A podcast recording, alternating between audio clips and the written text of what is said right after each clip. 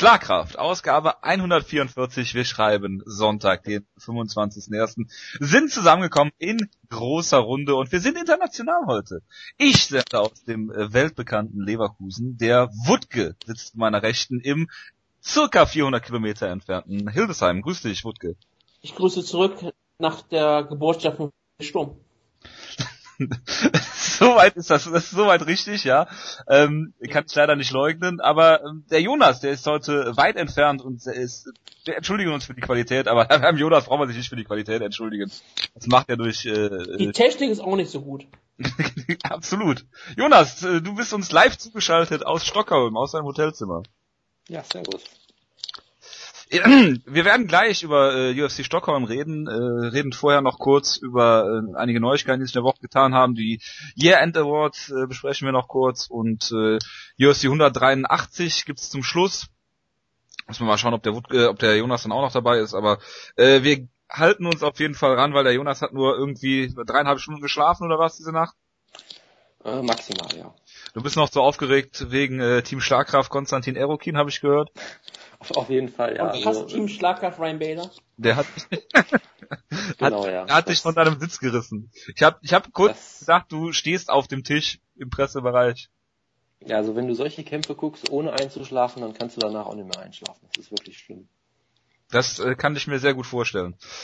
Gut, fangen wir mal an mit den äh, Neuigkeiten. Diese Woche hat sich einiges getan. Ich fange einfach mal an damit. Äh, Blagoj Ivanov, der ehemalige Bellator-Titelherausforderer, hat den Kampf verloren gegen äh, Alexander Volkov damals. Ähm, ist jetzt von World Series of Fighting verpflichtet worden. Ich habe keine Ahnung, warum er nicht mehr bei Bellator ist, weil die haben jetzt auch nicht so äh, die Heavyweight äh, Division, wo sich halt äh, solche Weggänge erlauben könnten. Aber ich halte Blaga Ivanov eigentlich für einen sehr fähigen Mann im Heavyweight und der ist jetzt bei World Series of Fighting unter Vertrag. Ja, und deswegen ist er nicht bei Bellator unter Vertrag, weil er der Platz schafft für Kimbo Slice. natürlich. Und Leute, die äh, Kimbo Slice eine Gefahr sein könnten, kann man natürlich nicht gebrauchen äh, bei ja. Bellator und deshalb ja, ist er zu Dann ist alle Heavyweights entlassen. Wäre Blaga Ivanov jemand gewesen, den man auch in der UFC hätte sehen können? Oder der, der, der vielleicht eine sinnvolle Verpflichtung gewesen wäre für die UFC? Also vor einigen Jahren hat man ja gesagt, er ist der nächste Fedor Emelianenko und auch Fedor Emelianenko Killer. Hat sich ja nicht so ganz erwiesen. Gut, er wurde auch mal kurz niedergestochen. Ja, mit Killern hat er, kennt er sich aus. Da, da, da kann es durchaus Probleme geben. Aber ähm, ich sehe ihn immer noch als installierten Kämpfer ein und wenn er bei der World Series of Fighting ganz gut aussieht, dann kann er natürlich immer noch bei ähm, UFC landen. Ich glaube, er hat bestimmt Probleme gehabt, unter M1 zu kämpfen weiterhin. Ja, bestes Beispiel ist ja eigentlich äh, hier äh, Rumble Johnson, ne? Das ist das allerbeste Beispiel. Auch ein sehr, sehr ähm, passendes Beispiel zu der heutigen Sendung. Das ist wohl richtig. Ach, wir reden ja nachher noch über Rumble Johnson, das Title Picture im äh, Light Heavyweight habe ich gesehen. Gut, hat ja schon sehr gut angekündigt auf Twitter. Freue ich mich schon auf die Diskussion nachher. Ähm, die UFC hat mehrere Events angekündigt äh, diese Woche, und zwar UFC Polen am 10.4. Wutke, du bist herzlich dazu eingeladen von äh, der Carsten. Ja, wie gesagt, wenn er mich wirklich einlegt, dann mache ich das. ich würde den Kontakt herstellen, das ist ja kein Thema. Weil kannst du mit dem Cast, super. Also ich fände super, wenn du, wenn du, wenn die UFC dann noch so 20 neue Polen verpflichtet und die alle in die Prelims knallt und du die dann alle aussprichst und besprichst. Ich werde mit den Interviews führen und zwar, ich werde sofort mit Namen ansprechen. das wäre, das wäre. Das wird immer meine erste Frage sein. Wie spreche ich Wie spricht man deinen Namen eigentlich aus? Ja, genau. Ich würde es mit dann, Deutsch ansprechen. Und dann, dann samplest du dir so ein Keyword und äh, lässt die Namen hier bei Schlagkraft immer so mit so Samples abspielen. Richtig, das wäre nämlich sehr authentisch. Ja, natürlich. Ich finde das nicht schlecht. Ähm, 20.06. geht's wieder nach Berlin. Hm, und in Glasgow findet auch noch eine Show statt, da habe ich das Datum jetzt nicht vorliegen. Naja. Es ist nicht mal Krakau, wo die Show stattfindet. Wir haben nur gesagt, dass die Show in Polen stattfindet. Und so klein ist Polen nun auch nicht. Entschuldigt bitte. Ich wäre dazu noch gleich gekommen, weil ich ja auch den Kampf ankündigen muss, den Jonas seit Jahren hier schon fordert. Krokop gegen Gonzaga 2. Oh Gott. Weil er damals ja den Kampf geschaut hat und gedacht hat, dass Krokop ja. gewonnen hat. Genau. Das ja, war genau, eine, das einer, einer der schönsten MMA-Momente. Wo ich drei Sekunden lang gedacht habe, dass Krokop gerade einen Highkick gezeigt hat. Ja, ist doch gut. Da hast du dich gewundert, warum er super hart ist. Genau. Auf einmal. So rundlich und brasilianisch. Wie siehst du den Kampf denn, Jonas? Jetzt mal ganz kurz. Äh, ich werde den Kampf hoffentlich nicht sehen, aber ähm, ja, es ist eine sehr deprimierende Ansetzung. Warte, warte, warte, warte. Ganz offiziell bist du doch unser derjenige, der da hinfahren möchte nach Krakau. Ja. Bin ich das? Ach so. Wir hatten ähm, auch so einen Roadtrip geplant. Ich dachte, ihr wolltet, du wolltest nach Krakau, Jojo wollte nach Glasgow und einer von beiden kämpft sich nach Berlin. Das höre ich jetzt so zum ersten Mal, aber es ist äh, interessant. Das steht dann so im Facebook-Chat. dann äh, freue ich mich natürlich sehr auf den Kampf. Ähm, und vor allem freue ich mich dann drauf, dass der Sieger des Kampfes dann endlich einen Heavyweight-Titelkampf gegen Randy Couture kriegt. Da freue ich mich halt ja schon drauf. Das wäre hervorragend. Ja, über Krokop sprechen wir. Äh, können wir ja auch jetzt sprechen. Ja, äh, die UFC hat Mirko Krokop verpflichtet. Wow. The Comeback yet again. Und ähm, ja, Bellator war zu 99% äh, einig mit Krokop, um ihn dann gegen Kimbo Slice zu stellen. Und dann hat die, ist die UFC, äh, UFC mal eben dazwischen gegrätscht. Ich bin schon gespannt, wie viel Mirko Krokop verdient. Ich glaube zwar nicht, dass das veröffentlicht wird in Polen, aber gut. Ähm, ja, hervorragend. Mirko Krokop, äh, UFC Heavyweight im Jahr 2015. Hervorragend. Ich meine, warum auch nicht? Äh, besser als den der Konkurrenz überlassen, ne? Äh, nein. Da hätte ich ihn eher bei der Konkurrenz belassen. Naja, ist ein Name. Leute kennen Mirko Krokop. Du möchtest nicht, dass er auf einmal wieder bei Spike TV kämpft. Ähm, Und ich glaube nicht, dass er gegen Kimbo Slice gekämpft hat, aber das ist eine andere Sache. Ach, du siehst das, du siehst das alles viel zu eng gut. Nein, ich hätte mich sehr über Kimbo Slice gegen Mirko Krokop gefreut, weil das wäre ein Kampf auf die Niveau von Mirko Krokop gewesen. Ich hätte mich aber viel eher über Mirko Krokop gegen Colossus Thompson gefreut. Bei Kimbo Slice muss ich immer an nackte Kanone 33 an Drittel denken und Nick der Schützer McGurk. Falls das noch jemand mir was sagt. Ähm, ja, Co-Main Event ist Jan Blachowitz gegen Jimmy Manoa. Auch eine hervorragende Ansetzung. Jan Blachowitz ja leider nicht mehr in Team Schlagkraft. Und Jimmy Manoa auch nicht? Oder ist er in Team Schlagkraft? Äh, der war, glaube ich, noch nie drin. Das ist ja, aber vom, vom, Alter her wäre es für Utrecht ja ideal gewesen. Ja, ich hätte damals doch, ja. doch überlegt gehabt oder so. Ehemalige UFC Heavyweight Dave Herman ist irgendwie festgenommen worden diese Woche, warum auch immer. Ähm, der Vollständigkeit halber, ich liebe ja Dave Herman, weil er einen Finish per Omoplata hat gegen äh, ich glaub Michael Kita, den Polen, wo sich der Kreis wieder schließt. Und äh, ja. Findest, findest du ähm, Dave Herman besser oder Ed Herman? Das ist für mich eigentlich ein Toss-up. Ja. Äh, ich muss auch sagen, Dave Herman aufgrund der äh, des Omoplata Finishes. Und äh, Wanderlei Silva, schöne Grüße, es tut mir sehr leid. Aber er ist doch bei Team Schlagkraft unser Ed Herman. ja, das ist natürlich richtig. Ähm, Kang Lee ist zurückgetreten vom MMA. Das nur der Vollständigkeit halber. Und UFC hat einen, einen äh, großen TV-Deal mit Russland ausgehandelt. Und der ähm, TV-Deal für Deutschland ist ja kurz vor Abschluss und der wird gigantisch und riesengroß. Und hat der Jonas vielleicht was dazu zu sagen oder herausgefunden? Nein. Ähm, wurde gesagt, dass es eine Ankündigung im nächsten Monat gibt? Es gibt einen Artikel bei Ground Pound, glaube ich, der im Cyborg auch schon zitiert wurde. Da wurde ein bisschen was dazu gesagt, was äh, schon so klang von wegen, wir haben schon was Konkretes, aber wir können noch nichts sagen. Und genau, sie, die Anwälte prüfen noch, ob sie aktuell senden dürfen oder nicht. Wäre gut zu wissen. Ja, das ist halt die spannende Frage, weshalb die Auslegung der, des Urteils drauf ankommt. Gerade wenn... Die müssen einfach nur die Urteilsbegründung lesen, sagt zumindest meine Schwester.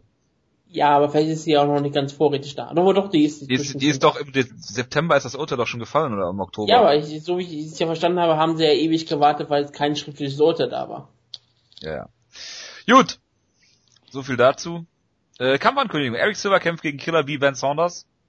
Ein hervorragender Kampf, möchte ich fast sagen.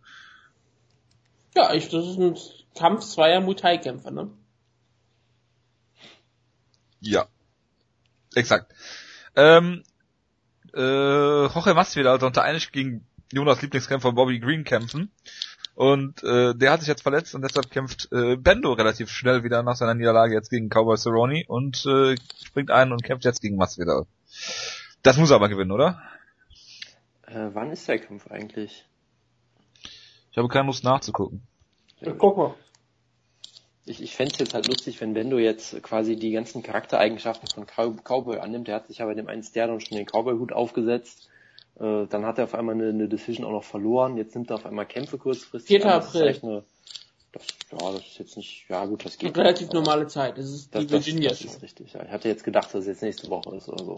Das ist nämlich eine sehr interessante, sehr, sehr, sehr, ähm, leichte Card. Chad Mendes Lamas, Benson gegen Masvidal, Poirier gegen Ferreira, also eigentlich nur Lightweights und Liz Camouche gegen Lauren Murphy. Ja, warum nicht? Und mittendrin ein Heavyweight-Kampf zwischen zwei Leuten, die keinen Wikipedia-Artikel haben. Damit das dann nochmal extra langsam aussieht, das ist großartig. Den Effekt ja, hattest du ja in Schweden auch. Äh, da war Hallo, das war ganz großes Kino. Dafür wurden neue Stars geboren, kommen wir ja gleich zu. Uriah Faber äh, kriegt sein Rematch gegen Rafael Assunção oder umgekehrt, Rafael Assunção kriegt sein Rematch gegen Uriah Faber. Ähm, da bin ich mal gespannt, wie Faber da aussieht, weil er in seinen letzten Kämpfen die natürlich gewonnen hat gegen Gegner, die eigentlich nicht ihm würdig sind und da er dabei aber auch dann nicht immer so überzeugend aussah, wie er es eigentlich hätte sein sollen. Und deshalb gegen Assunção, der jetzt sehr, sehr gut aussah, auch einen Sieg hat über den aktuellen Champion, äh, bin ich mal gespannt, wie das äh, ausgeht. Sieger vielleicht sogar gegen Dominic Cruz kann man, könnte man dann buchen, äh, ja.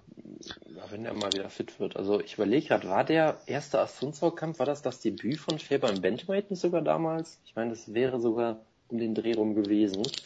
Aber auf jeden Fall, Assunção hat sich seitdem sehr weiterentwickelt und Faber, es gibt durchaus einige Leute, die jetzt sich überlegen, ist er vielleicht einfach jetzt über den Zenit hinaus? Weil ich meine, seinen letzten Kampf hat er im Prinzip im Eye-Poke gewonnen, sah davor nicht gut aus. Äh, gegen Bruce Leo jetzt auch nicht toll, von daher ähm, kann man mal gespannt sein, ob Faber jetzt vielleicht wirklich kein Topkämpfer mehr ist. Weil er hat sich ja extrem lange gehalten und irgendwann wird er auf jeden Fall abfallen, ist halt nur die Frage wann. Nee, es war im Featherweight der Kampf noch. Okay. Gegen Asunzao. Das, äh, ben, das äh, Bantamweight-Debüt war gegen Misugaki. Ach stimmt, ja genau, stimmt ja. Gut, dann äh, nächste Kampfankündigung haben wir. Jack Kongo kämpft äh, im Bellator gegen äh, King Mo im Heavyweight. Wobei ja. ich eigentlich dachte, dass King Mo runtergehen will ins Middleweight, aber vielleicht wird er einfach nur die Gewichtsklasse wechseln. Ja, ich glaub, zu, dem, ne? zu dem Kampf kann eigentlich nur Wutke was sagen, finde ich. Das ist was ist nochmal der Kampf? Ich habe ihn gerade vorgelesen. Ja, Jack ich habe Kongo gegen King Mo. Weißt du, ja, ähm, es ist eigentlich ein solider Kampf für ähm, King Mo. Kongo ist zwar massiv gebaut, aber es ist halt jetzt nicht besonders schwer. Es ist kein riesengroßer Unterschied. Es ist halt nur so gebaut wie ein Panzer. Und das macht natürlich das Ringrecht nicht immer besonders viel einfacher, aber eigentlich sehe ich da King Mo sogar immer nach vorne, egal wie schlecht er in Bellator meistens aussah. Er hat ja seine Karriere im Schwergewicht angefangen, also. Ich bin gespannt. Ja, es ist, es ist, es ist ein interessanter Kampf fast schon, wenn man ähm, keine Ahnung hat. Ist das die, äh, ist das die Handschrift von Scott Coker auch wieder? Ja, warum denn nicht? Man hat zwei Stars. Also wenigstens, okay, man sagt immer so. ja, jetzt haut er gut gerne Shaq Kongo ist ein Name, den die Leute kennen auf Spike TV. Ja, aber es und gibt King Mo ist jemand, den die ganze Zeit promotet. Ja, ja, King, King Mo ist ein Star, während ähm, Shaq Kongo ein Name ist. Und das ist, das ist, die kämpfen halt gegeneinander an. Das und wer, halt, von, wer von beiden ist Mark Hominick?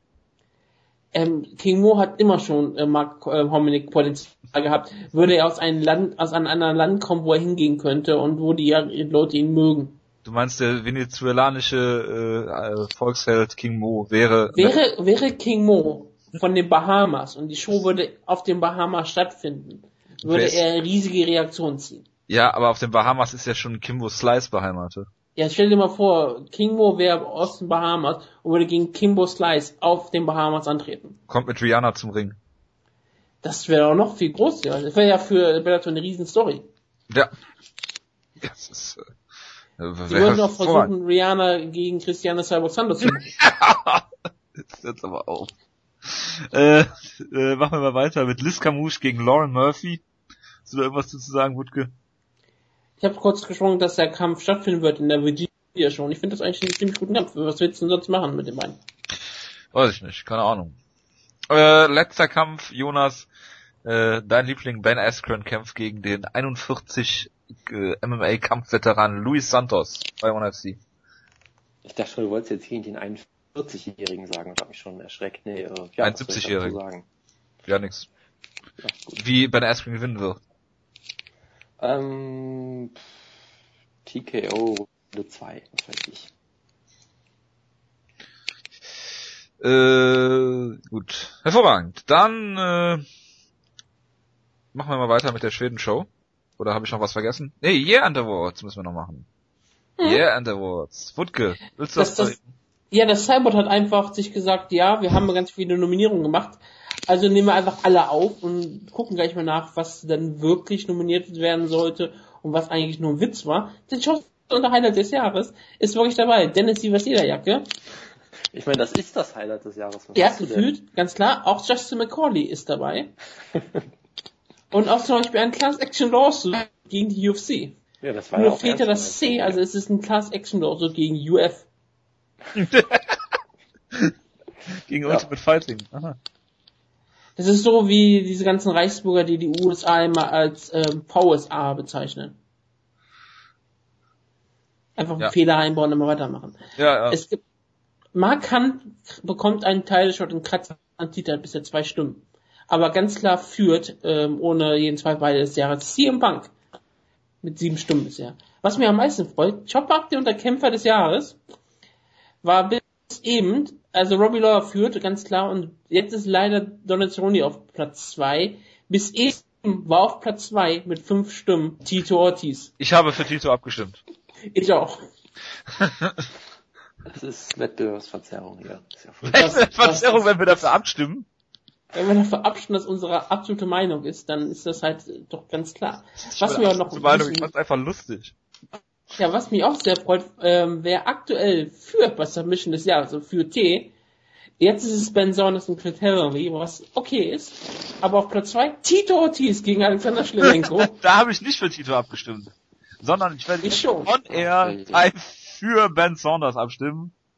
Und da ist das Ding. Und wir haben auch den großartigen Effekt, dass bei über Enttäuschung des Jahres die vielen Events der UFC führen zur Übersättigung und zu viele UFC-Events, die so schlecht besetzt sind. Das ist das Gleiche. Ich bin übersättigt an den ähm, Awards.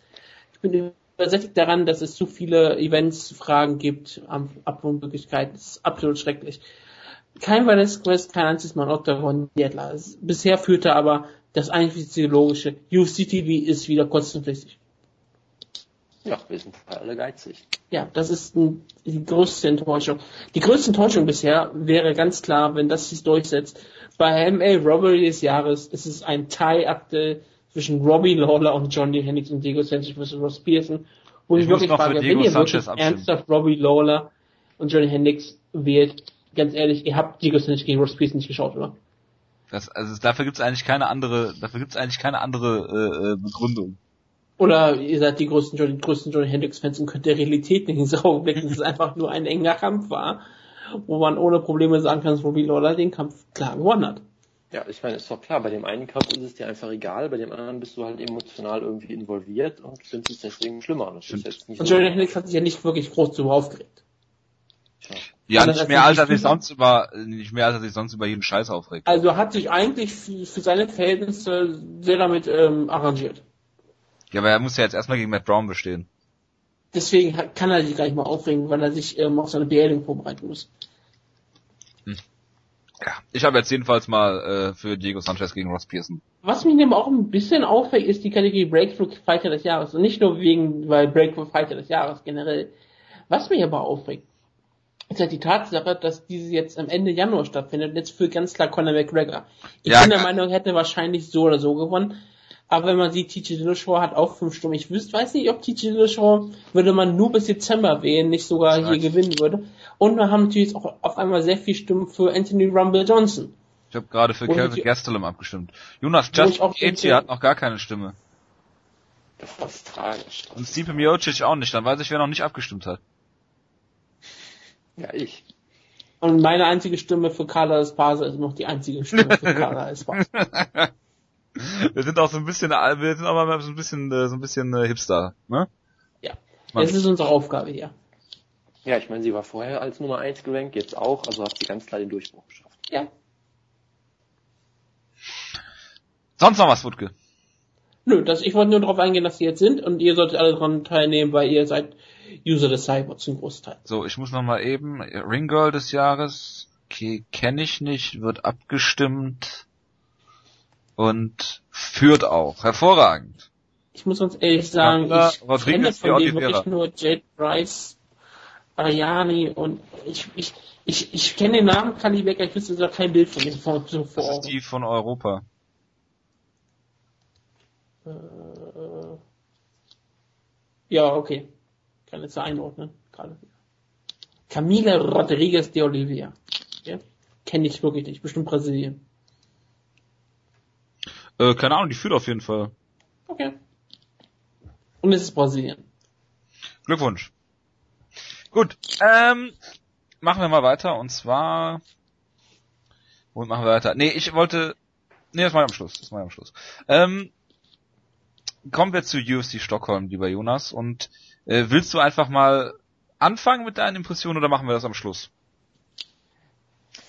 Äh, das ist eine gute Frage. Jetzt sollen wir doch anfangen, wie du den Flug gebucht hast und wie Genau, das alles so geklappt hat. Gekommen bist.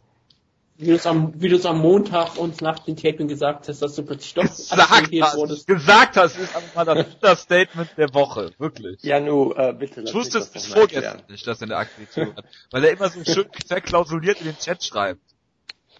Bitte lass mich das doch mal dir erklären, das ist ja furchtbar. Ja, ja, natürlich, bitte Jonas. Ja, also ich habe mich damals beworben, das war ja irgendwann letztes Jahr, und habe dann nichts mehr gehört. Und habe dann natürlich, wie es man naturell entspricht, angenommen, dass ich abgelehnt worden In bin. der Zwischenzeit habe ich ihm dreimal gesagt, er soll sich bitte drum kümmern. Kein Scherz. was mit E-Mail schreiben. Ja, das hast du. Ja, ich ja, hab ja, gedacht, ja. E-Mail schreiben oder Susanne Brandes anrufen. Nur mal so für for the record. machen wir hier schon Name Calling, sehr großartig. Ups, aber es fällt mir verschreckt alles aus der Hand. Ja, ähm, und wie sich zeigt, die Probleme lösen sich wie immer auch von selbst, weil ich habe während des Tapings eine Mail gekriegt, äh, nach Motto, an welchen Events ich denn teilnehmen würde oder irgendwie sowas. Wo ich dann darauf geantwortet habe, ja, bisher gar keinen, weil ich nichts bekommen habe. Und dann kam halt irgendwann die Antwort, nee, du bist so akkreditiert. Äh, Ich habe nochmal nachgeguckt. Und dann äh, habe ich das irgendwie am, ich glaube, Dienstagmorgen oder so, hatte ich diese Bestätigung, dann habe da überlegt, ja gut, was mache ich jetzt? Schaffe ich das noch? Hab dann halt so ein bisschen rumexperimentiert, hab dann Ich wollte dazu Äh. noch mal kurz sagen, dass das gleiche Problem bei meiner Akkreditierung für UFC Berlin vorkam und ich deshalb den Jonas noch mal indringlich darauf, äh, eindringlich darauf hingewiesen habe, dass er sich doch mal kümmern soll. Ein Glück hast du ist, sehr, eine Mail. das ist sehr wichtig, dass wir das jetzt on air nochmal klären.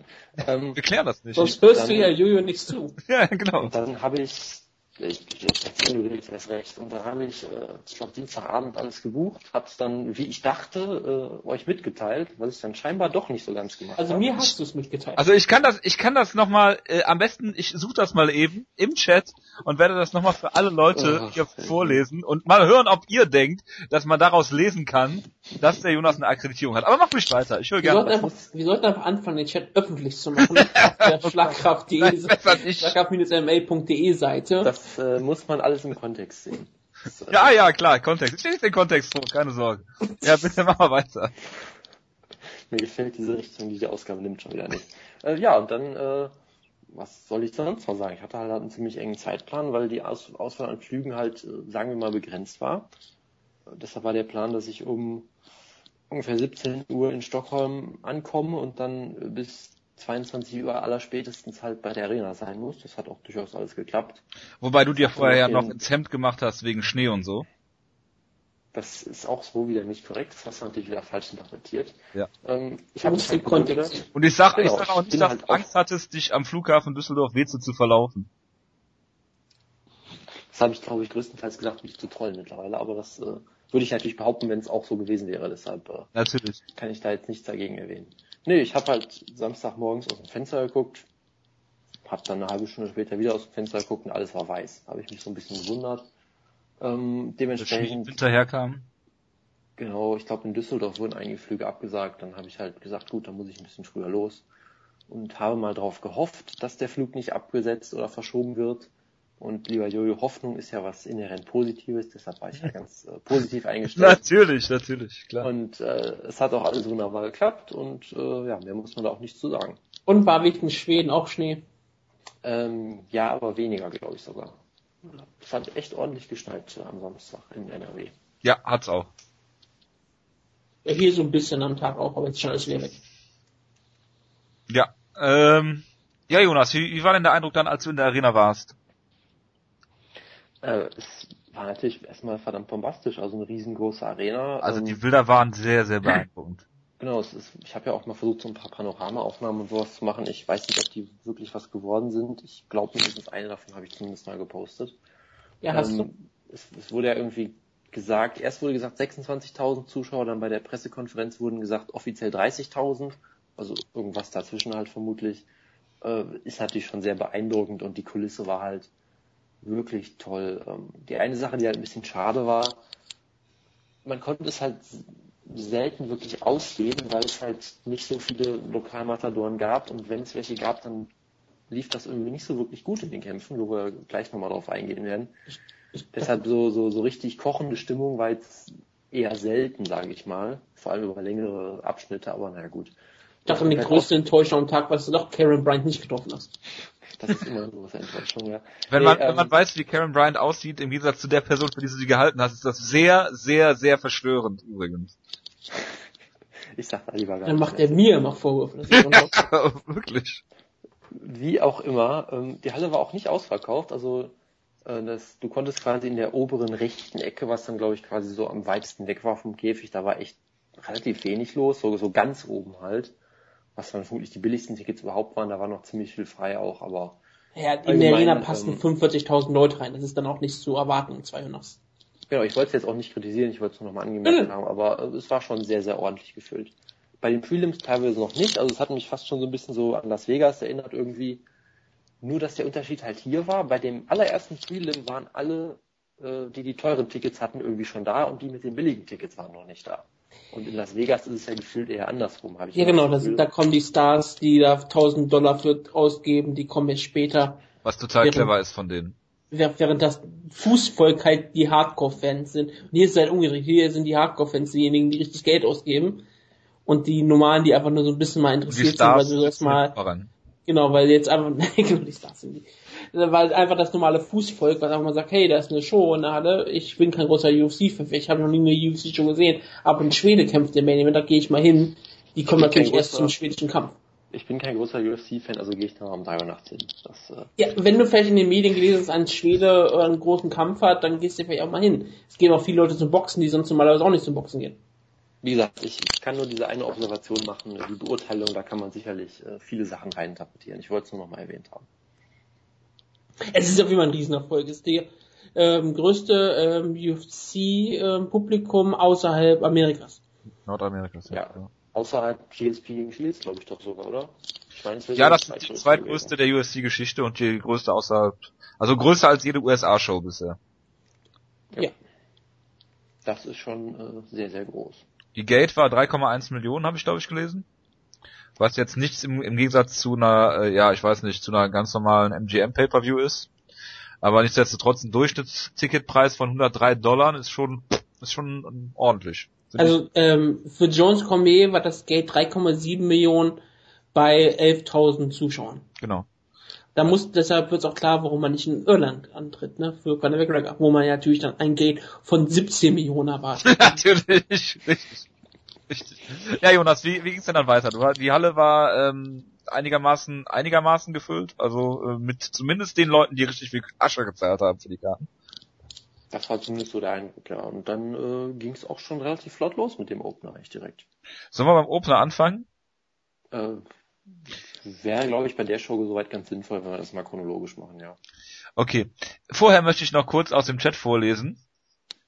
Äh, am Ich dachte, ich dachte Dienstag, gehofft, dass es du es vergessen hast. nein, nein. Audio Only Journalist Bro. Das ist, äh, also hat der Jonas geschrieben, dann sagt Wutke, das ist ein Mythos. Ich habe gefragt, hast du eine Akkreditierung? Dann hat der Wutke geschrieben, scheinbar hast du eine. So, äh, hat er eine. So, dann habe ich gesagt, hab ich doch gesagt, einmal hören, äh, wenn ich was sage, ja. Ähm, dann du hat in jeder gesagt, niemand hört mir zu, bla bla bla.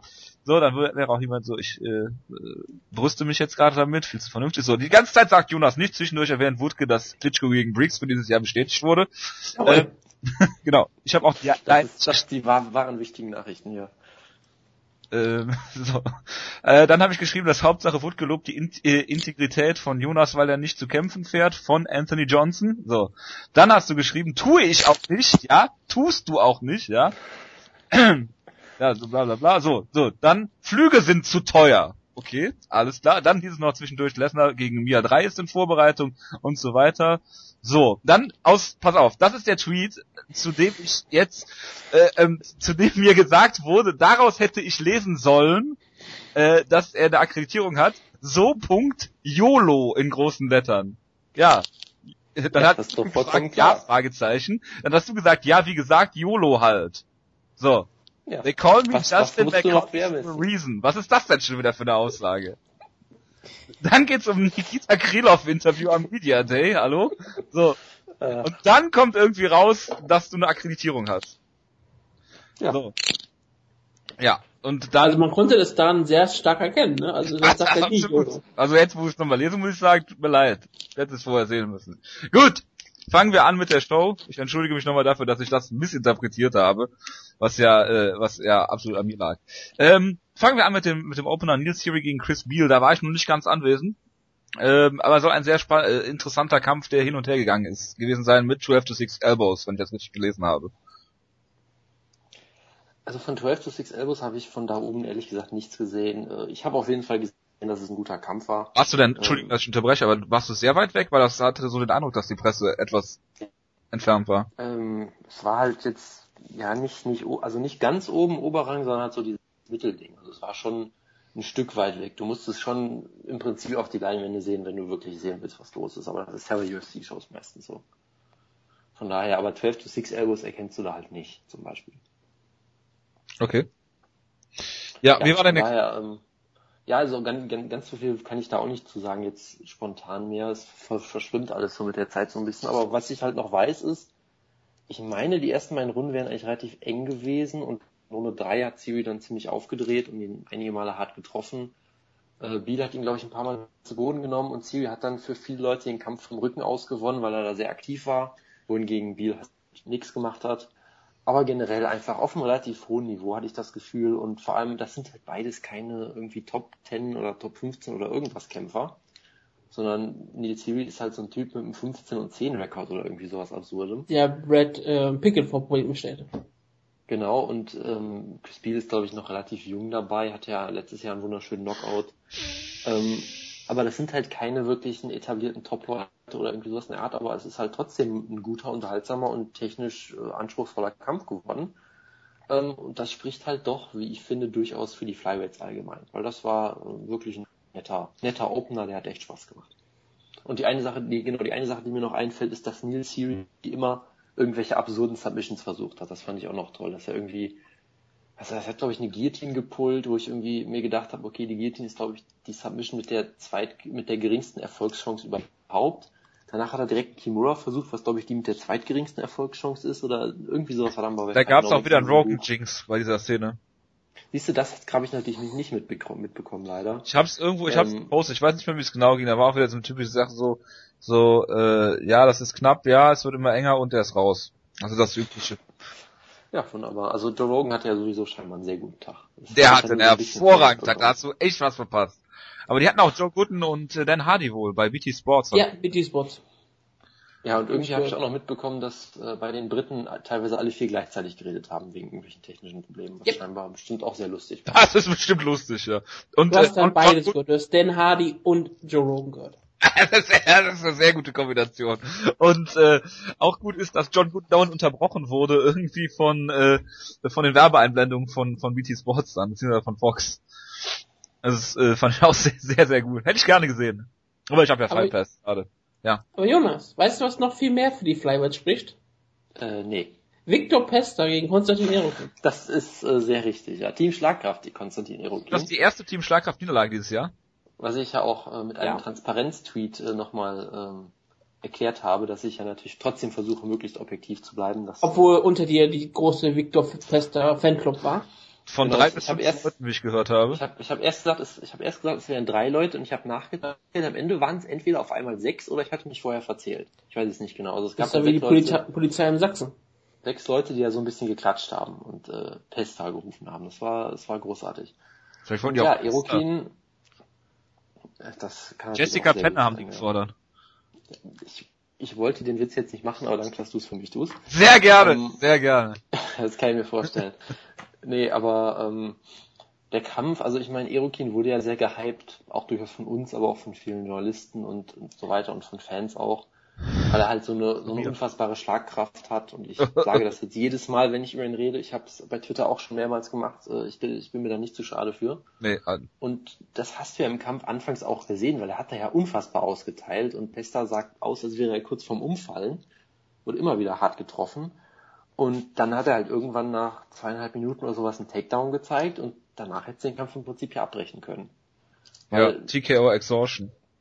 Ja, also ich meine, wenn du, wenn du dir, sag ich mal, die Hype-Lobgesänge auf Erokin dir vorher schon durchgelesen hast, da haben alle gesagt, der kann eigentlich nur zuschlagen, aber der schlägt unfassbar hart zu und ist halt gebaut wie ein Baumstamm. Und ist ein Schwergewicht?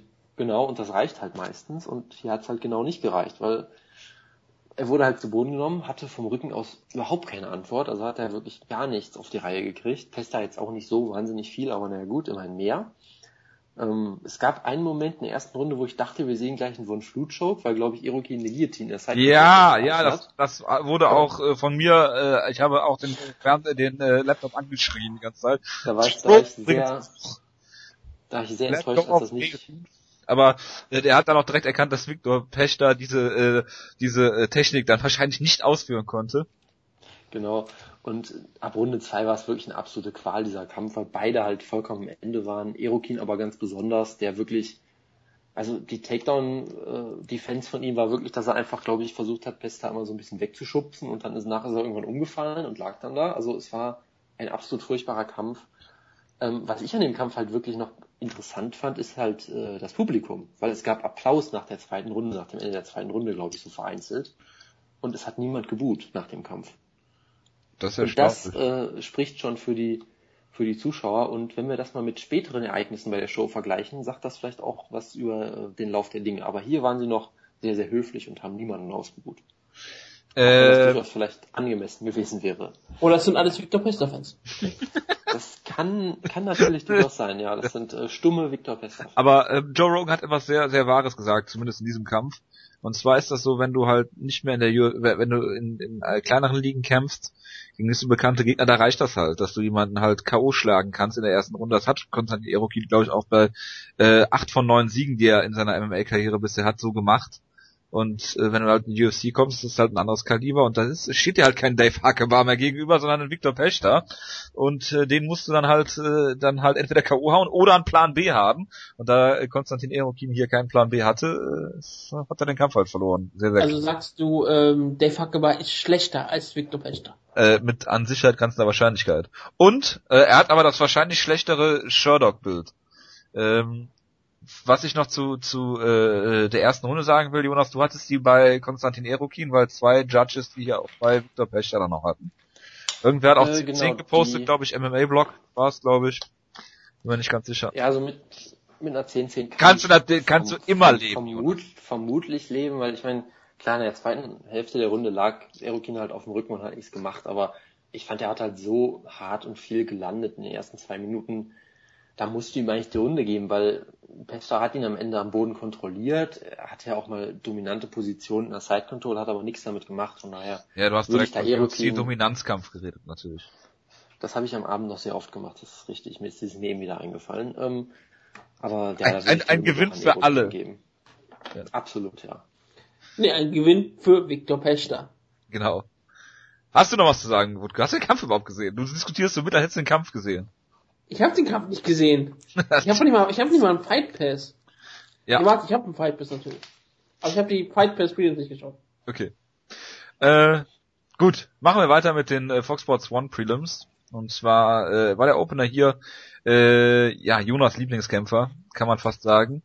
Mirsad Bektic, der gegen Paul Redmond Short Notice äh, angetreten ist also beziehungsweise Paul Redmond Short Notice. Äh, jetzt haben wir das Gewicht auch nicht gemacht, ist ein Catchweight-Kampf geworden. Und hier möchte ich nur äh, nochmal der Vollständigkeit halber den äh, einen Punktrichter loben, der sich hier wirklich für 2-10-8 Runden entschieden hat. Man hätte es durchaus auch 30-24 werten können, also dreimal 10-8 für Backtitch. Er hat den Kampf immer wieder zu Boden genommen, immer wieder, es war äh, wirkliches ähm, ja, ein, ein Lehrbeispiel eigentlich, wie man jemanden aus der aus der Guard oder aus der Halfguard verprügelt ohne auch nur im Ansatz äh, in Gefahr zu geraten. Die wenigen äh, äh, Standgeschichten hat er dann auch relativ klar gewonnen, Backtitch. Und von daher muss man hier eigentlich mindestens 2-10-8, wenn nicht sogar 13-8 Runden geben. Äh, zwei Leute haben sich dann dafür entschieden, äh, 13-9 Runden zu geben und das ist einfach völliger Blödsinn und Quatsch und keine Ahnung, wie man das überhaupt vor sich äh, rechtfertigen kann. Bitte. Ja, also ich bin natürlich schon seit langer Zeit großer Fan von Backtitch. Ähm, Seitdem du bei Bloody Elbow die äh, Kolumne gelesen hast. Ja, ich weiß halt, wo ich mich informieren kann. Das ist doch eine wichtige Elbow. Ja. Ähm, und wo dich auch über Akkreditierung äh, informieren kannst, wäre ganz gut. Dass ich, ich, ähm, Ja, Dankeschön. Ja. Ich äh, muss allerdings sagen, der Kampf ist in der Arena irgendwie nicht so rübergekommen, hatte ich das Gefühl. Also ich habe das halt auf Twitter verfolgt, haben alle gesagt, oh, er ist so unfassbar dominant und er sieht toll aus. Und klar, du hast in der Arena auch gemerkt, der nimmt den Gegner halt nach Strich und Faden auseinander, macht alles wunderbar. Gerade diese Szene in der ersten Runde, wo Redmond einen Takedown versucht und einfach umgeworfen wird, das war schon ziemlich beeindruckend. Willst du damit sagen, du Ähm. hättest keine 10-8 Runden gegeben? Das, das wollte ich damit eigentlich nicht sagen. Nee, aber was, was ich halt sagen wollte, irgendwie, ich will nicht sagen, der Kampf war langweilig, aber er war irgendwie nicht so beeindruckend, weil ich glaube, vieles von dem, was Bektic gemacht hat, war ja zum Beispiel auch sehr gutes, so sehr gutes Ground and Pound aus der Guard mit so sehr kurzen Schlägen und so weiter. Und Die so Frage fort. ist, was ist deine Erwartungshaltung an Mirsad Bektic? dass er den Kampf gewinnt. Das war ja auch in Ordnung. Was ich halt sagen wollte, ist, dass vieles von dem, was er gemacht hat, glaube ich, in der Arena vielleicht nicht ganz so beeindruckend rüber kam, weil du halt weiter weg bist. Weißt du, was ich meine? Also so Ja, so dieses Ground and Pound aus der Guard, das kam halt nicht so rü- rüber bei, bei da oben, weil für die beste Sicht brauchst du halt, musst du halt am Fernseher gucken. Das ist immer noch ganz klar. Deshalb, ich, ich habe halt auch von einem Journalisten gehört, der halt auch gemeint hat, ja, die Card war gut, es gab ja nur so ein paar Totalausfälle und dann den Kampf halt mehr oder weniger in einer Linie mit dem Heavyweight-Kampf genannt hat, fast schon, wo ich halt dachte so, hä, okay, so weit würde ich jetzt nicht gehen, aber er, er kam, glaube ich, live nicht ganz so interessant rüber ähm, wie am Fernsehen, weil dann hast du natürlich auch noch, kannst mehr so auf so technische Details achten, also irgendwie in meinem Twitter-Feed haben alle drüber geredet, was er für tolle Underhooks sich immer holt und das siehst du halt aus, aus der Perspektive halt so überhaupt nicht, zumindest ich nicht, von daher kam das, glaube ich, live nicht ganz so gut rüber wie im Fernsehen vielleicht. Aber auf jeden Fall war es sehr, sehr dominant, das hat man halt so oder so gesehen. Ja. Wir sollten auch mal dringend weitermachen, weil ich glaube, unsere Zuhörer sind nicht eigentlich dafür gedacht, hier so viel über den Film zu reden. Doch.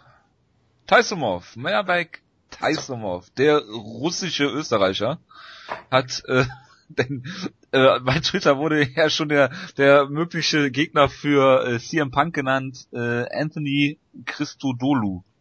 Jonas, wie hast du den Kampf gesehen?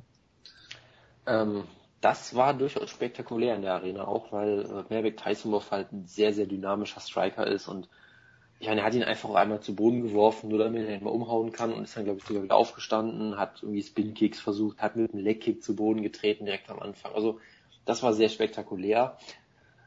Trotzdem, also der Gegner von ihm, das war halt wirklich äh, nicht mehr feierlich. Ich meine, der war ein Lightweight, der sah aus, als wäre er nicht wirklich in einem Trainingscamp oder sowas gewesen. Er sah relativ undefiniert aus. Er sah aus, als Dass du das immer daran sogar- festmachst. Du bist auch derjenige, der dann sagt, ja, wenn dein Gesicht blutet, verlierst du den Kampf. Naja, es ist halt ein Lightweight. Wenn du als Light Lightweight irgendwie so einen Bauchansatz hast, denke ich mir halt schon so, hm, okay. Äh, Ist halt schon was anderes, als wenn du jetzt ein Heavyweight bist, hatte ich das Du Gefühl. bist Es also eigentlich halt, der Meinung, dass er eigentlich bei den Flyweight Division kämpfen sollte. nein, was Mit ich damit äh, nur sagen der will, Tutelage of Mike Dolce. es, es passte halt irgendwie gut ins Gesamtbild und er hat halt generell keinen guten Eindruck gemacht und es wirkte halt wie ein komplettes Mismatch, was du eigentlich nie hättest buchen dürfen. Ja, das war doch die ganze Undercard bis zum ähm, eigentlich Ja, komplett ja, anderen. aber- Entschuldigung. Nikita also- Krylov stand in einem Mismatch, wo er der absolute Favorit war. Ja komm, hier war das nochmal eine ganz andere Dimension, fand ich. Also er hatte ja wirklich überhaupt nichts zu bieten, wurde halt komplett zerstört, das war schon ziemlich hart. Ja, und wenn er gegen CM Punk getreten wird, hat CM Punk ja noch ein Gewichtsvorteil. Das ist alles ganz gut. Genau. Kommen wir Gut. zum Krylov. Nikita Krylov hat Stanislav Netkov, äh, Netkov auseinandergeschraubt. Hätte ich was gesagt. Gut, hast du wenigstens den Kampf gesehen? Ich habe das Finish gesehen. Ja, du, dann hast du den hervorragenden Anaconda-Choke-Versuch äh, von äh, Nikita Krylov nicht gesehen, wo Joe Rogan fast ausgerastet wäre, weil er sich nicht in diese Gator-Roll gedreht hätte und wenn ja, falsch herum. Äh, wo du schon denkst, okay, Nikita Krylov hat hier gerade den einmalige Chance, äh, einen Anaconda-Choke in der UFC durchzubringen und verkackt einfach. Aber was macht er? Holt sich kurz danach einfach eine Guillotine und gewinnt den Kampf so. Eine Standing Guillotine war es ja sogar. Also, äh, ja, mehr als hervorragend. Also Nikita Krylov, Team Schlagkraft, mein Lock letztes Jahr, ich bin immer noch sehr stolz darauf. Ja, also es war absolut großartig. Also er ist ja schon so wirklich ein Kultkämpfer geworden, glaube ich. Äh, Julie Ketzi ist jetzt auch voll auf dem Hype-Train, möchte ihn, glaube ich, heiraten und das Ja. ist, ist es großartig. Wenn er ist Ähm. 22 Jahre jung, hatte einen schlechteren Start in die Lightweight, Light Heavyweight Division gehabt, aber Provinzia Pro ist auch ein sehr guter Gegner. Und seitdem hat er eigentlich eine richtig gute Serie aufgebaut. Comedy Donovan ist kein schlechter, schlechter Kämpfer in der Light Heavyweight Division sozusagen, mehr oder weniger. Den hat er auseinandergenommen. Mit Silas Netcop war ja auch mal ein Riesentalent, wie wir letzte Woche drüber gesprochen haben. Ich meine, er hat Louis Kanye Geschlagen und Louis Kanye ist einer der gefährlichsten Striker in der. Ach Gott. Der outstriked hat er ihn. Also der Luis Kanye äh, Name Drop äh, wurde auch äh, von Joe Rogan, glaube ich, angebracht. Apropos Outstrikes, äh, Krylov hat ihn ja auch fast ausgenockt, hatte ich das Gefühl. So war, wirkt es zumindest live, hat ihn da auch einige Male hart getroffen. Und Ja. daraus kamen dann die Submission-Versuche. Also, das war wirklich eine rundum gute Leistung. Ich meine, Netkov hat seit zwei Jahren oder so nicht mehr gekämpft, ist jetzt auch schwierig, das zu bewerten, aber Krylov sah hier richtig, richtig gut aus und ähm, hat sehr, sehr viel Spaß gemacht, der Kampf. Der, ich finde, der sieht auch unglaublich groß aus fürs Light Heavyweight, selbst fürs Light Heavyweight. Ähm, ich, Er ist also, 1,90. ja, ich aber stand, trotzdem. Ich stand, ich stand ja neben ihm. äh, Ja, du bist auch zwei Meter Backstage und äh, nee, ich wollte nur sagen, der sieht verdammt riesig aus. Das ist schon richtig, aber ich habe jetzt auch keinen Vergleichswert. Also wenn da jetzt Anthony Johnson neben gestanden hätte. Hä? Hast du ein Interview mit ihm geführt? Leider nicht, er wurde leider wieder weggeführt, aber ich habe einen großen journalistischen Scoop gelandet, über den du dich jetzt wieder aufregen wirst. Bitte. Ich habe seine, ich habe seine Hose fotografiert, das war sehr wichtig für Ach mich. ja, stimmt, stimmt, ja. Mir ist nämlich, mir ist nämlich aufgefallen, dass er wieder von den äh, werten Kollegen von Ground and Pound äh, gesponsert wird. Das wir natürlich unterstützen. Und da stand dann auch diese, diese Tech-Phrase von Ground and Pound drauf oder weiß nicht, irgendwie dieses, was ist das, Kampfsport- und Athletikmagazin oder irgendwie sowas heißt es, glaube ich. Und mir ist halt aufgefallen, auf, auf der Hose von ihm steht halt einfach mal drauf, das Kampfsport- und Athletikmagaz. Und die letzten zwei Buchstaben fehlen. Das fand ich sehr, sehr lustig. Und äh, der Twitter-Account von Ground and Pound hat dann vorgeschlagen, dass er so gut gekämpft hat, dass die im Käfig irgendwie abgefallen sein müssen, was ich auch sehr schön fand. Falls, falls, falls ihr mal äh, euch wundert, wer der Jonas ist, äh, sucht einfach nach dem Typen im Pressebereich, der den, die Schritt, den Schritt von Kämpfern fotografiert. Die Hosen sammelt von den Kämpfern. Genau. Sehr hohe, sehr hohe Erfolgsquote. Aber nicht mit ihnen spricht dabei. Gut. Machen wir weiter mit äh, ja dem Kampf des Abends, ja fast sogar schon. Amerikani, ne? Bitte was? Mr. Finland. Amerikani, genau. Makwan Amerikani, der Finne. Äh, Den Kampf habe ich, hab, hab ich übrigens in seiner Gänze verpasst, weil ich Nikita Krylov. Äh, weil du Nikita wollte. Schritt fotografiert hast, ja, das wissen wir. Ne, ne, pass auf, das Tolle war, ich habe das ja auch noch so, da sind ja überall Backstage-Monitore, ich habe das dann genauso getimed, weil du bist halt sehr schnell wieder in der Arena drin. Ja, ich, Ich habe mir gedacht, ich time das genau so, dass ich zum Anfang des Kampfes wieder da bin und ich war halt genau eine Sekunde zu spät.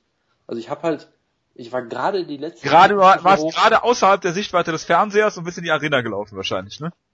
Ja, ich war gerade, die letzte Treppenstufe musste ich noch nehmen und dann höre ich alle laut O schreien und sehe halt auf dem Teil schon wieder einer vorbeifliegt und dachte so, hä? ähm, lauf noch einen Schritt und äh, bis ich dann wirklich Sicht auf den Jonas- Käfig habe, war der Kampf vorbei. Jonas, du hast nichts verpasst. Es war genauso wie Maximo Blanco gegen Andy Ogle in Berlin. Ja, aber dann, dann habe ich sehr viel verpasst, weil es ist Maximo Blanco und ich bin froh, dass Leute endlich erkannt haben, was für ein strategisches Genie Maximo Blanco ist. Ja gut, und hier gab's halt eine Early Stoppage, die gab's halt bei Maximo Blanco nicht und deswegen hat er halt den Kampf dann noch über drei Runden filmen müssen. Das war eine ganz klar Early Stoppage. Wir sind alle auf derselben Seite wie Jerome. Wir sind auch genau.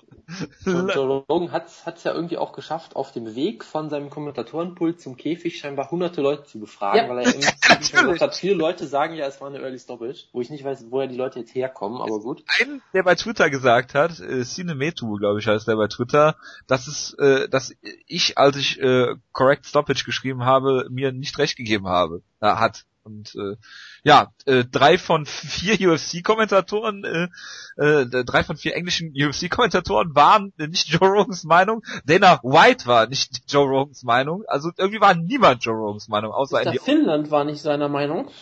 Genau. Also ich, das Schlimme ist halt wirklich, das war ein gigantischer Moment in der Halle. Die sind alle komplett ausgerastet. Und ich meine, er, er, es gab bestimmt auch einige Finnen im Publikum und der Typ ist auch einfach ein verdammt lustiger und charismatischer Kerl. Der war eh so der heimliche Star der Show, da kann ich vielleicht gleich noch was zu sagen. Du hast es mit Finn, Ähm, ne? Hat auch eine, eine das, das sowieso natürlich. Ich war natürlich auch sehr froh, dass bei der Pressekonferenz äh, dann gesagt wurde, dass die UFC Finnland bestimmt auch mal bald machen mussten, weil mir klar war, die brauchen Tom Ninimaki noch. Die brauchen den, die brauchen Tom müssen- noch. Ja. Schützen den jetzt. Äh, Absolut, klar. Ähm, nee, aber und alle Leute haben den Kerl halt abgefährt ohne Ende und dann kommt Joe Rogan und sagt, ja, viele Leute fanden die Stoppage ja scheiße.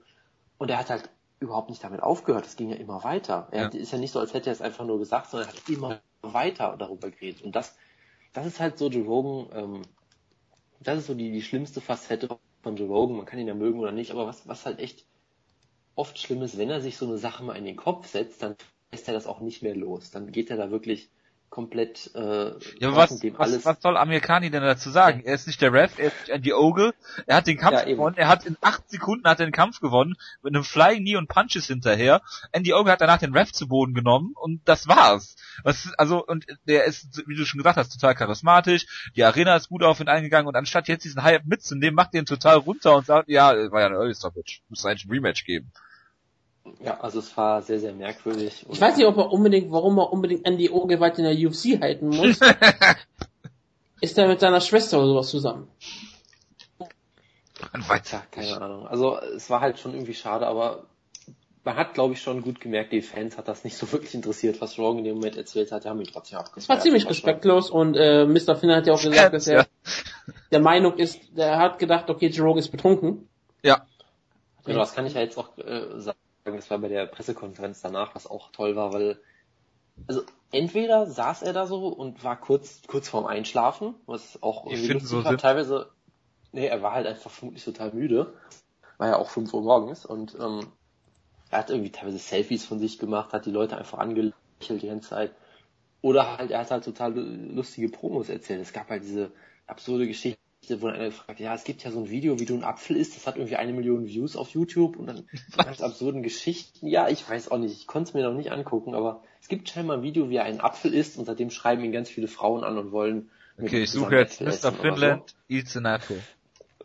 Ich weiß auch nicht und hat da irgendwie lustige Stories erzählt und halt auch diese Story, wie hast du darauf reagiert, als Jerome dich konfrontiert gesagt, ja, der klang ja sehr besoffen gewesen, was auch eine großartige Antwort war. Also Mr. Finland ist der MVP das ist der Show. Für dich eigentlich, das, okay, das Video hat 736 Views. Aufgerundet ist eine Million. okay, das war dann irgendwas, also es wurde über irgendein Video geredet, was sehr populär gewesen wäre, das weiß ich auf jeden Fall noch. Das war, glaube ich, mehr als 736, aber. Jetzt sind wir 1116, es geht gerade viral, dieses. ja. Es ist auf, auf jeden Fall so, dass Amerikaner auch gesagt haben, was Video. 12 Sekunden, das kann man sich echt mal geben. Was er mit seinem Bonus machen wird, mit seinen 50.000 Dollar, die er bekommen hat, er wird seiner Mutter ein Bett kaufen. Genau, und zwar für, äh, wenn, wenn er dafür schon 10.000 Dollar für ein Bett ausgibt, dann soll es auch fliegen können oder irgendwie sowas. Es ist, es ist genauso schön wie die Einbauküche von, ähm, wer ist er nochmal, den Diamond Boy. Ähm, äh. wer ist er nochmal? Diamond Boy, ähm, der deutsche ähm, Diamond Boxer. Oh. Ja, ähm, so fällt mir der Name Manuel Schaar. Genau. Ach, jetzt ist mein Ikea-Witz weg, toll. Scheiße, egal, Entschuldigung. Äh, ja, und äh, gut, dass wir jetzt über äh, Amerikani in äh, entscheidender Form in, in so ausführlicher Form geredet haben. Andy Oge sollte jetzt endlich mal weg vom Fenster sein. Immer noch ein sympathisches Kerlchen, das ich ja auch damals für UFC Berlin interviewt habe. Und ist das, ist, Jonas, ist Andy Oge jetzt eigentlich der UFC-Kämpfer, den du am äh, häufigsten live gesehen hast? Ähm, habe ich ihn schon mal öfter live gesehen als die zweimal? Das weiß ich Reicht nicht. doch, oder? Nicht. Ja, das kann sehr gut sein, dass das reicht. Das ist wohl wahr, ja. Das äh, müsste ich jetzt mal noch nach. Wohl Nick Hein hast du auch zweimal gesehen. Einmal außerhalb der UFC und einmal innerhalb, oder? Äh, Nick Hein habe ich, den habe ich bei Respect mal gesehen, das stimmt, ja. Aber sonst würde mir jetzt keiner einfallen, so spontan. Jod. Weiter im Text. Äh, Kenny Robertson gegen Sul. Ach, den Hardy habe ich natürlich auch zweimal live gesehen, sorry. Natürlich, ach so, stimmt, stimmt, hervorragend. Und jetzt sogar noch als Kommentator. Genau. Den Hardy, auch mal interviewt. Auch ein nettes Kerlchen. Wahnsinn, Wahnsinn. Ja, da steht sich der Kreis. Äh, Kenny Robertson gegen Sultan Aliyev. Jonas. Ja, das war der Kampf, wo ich äh, gerade dabei war, einen Tweet zu tippen, ähm, weil Kenny Robertson hat ihn anfangs einmal zu Boden genommen und danach ging der Kampf im Stand weiter und dann wollte ich gerade tippen, ja, Robertson kann im Stand eigentlich nichts, er sollte ihn mal zu Boden nehmen und kurz darauf gab es diesen wunderbaren K.O. und dann Ist das der Jonas Jinx? Ähm, ich habe mich ja gefreut, dass es so passiert ist, von daher war es vielleicht äh, Vielleicht war es der Jonas Fluch für Sultan Aliyev, keine Ahnung. Also es war, es war auf jeden Fall sehr schön. Oh, Wutke, willst du mal, Wutke, willst du mal über den K.O. reden? Du es war großartig, weil Sultan Aliyev sah eigentlich ziemlich erst so gut aus dem Streik und dachte, okay, jetzt wird klare Sache. Da macht er einen Spin-Kick und äh, der trifft nicht und gleichzeitig kommt sofort Kenny Robertson und schlägt einfach Aliyev in die Fresse. Aliyev geht zu Boden wie ein Baum.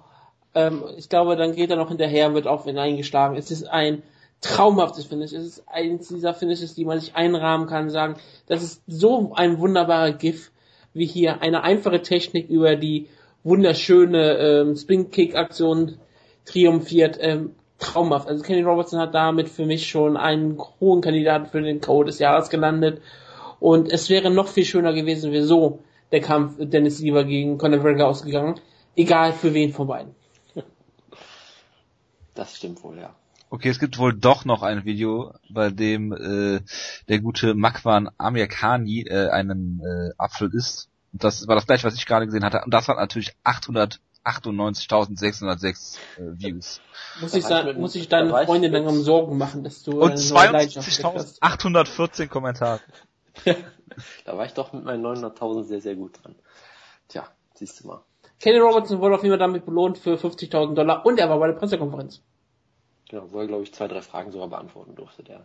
Hast du Fragen gestellt, Jonas Replika? Das Mikrofon war leider irgendwie immer woanders gerade. Wessen Schritt hast du fotografiert? Gareth A. Davis zum Beispiel. Äh, nein, ich habe niemanden im Schritt fotografiert. Okay, gut. Ähm, ja, der Main Event der äh, Prelims war dann äh, Albert Tumenov gegen Nico Musoke. Wie waren die Reaktionen auf Nico Musoke in der Arena?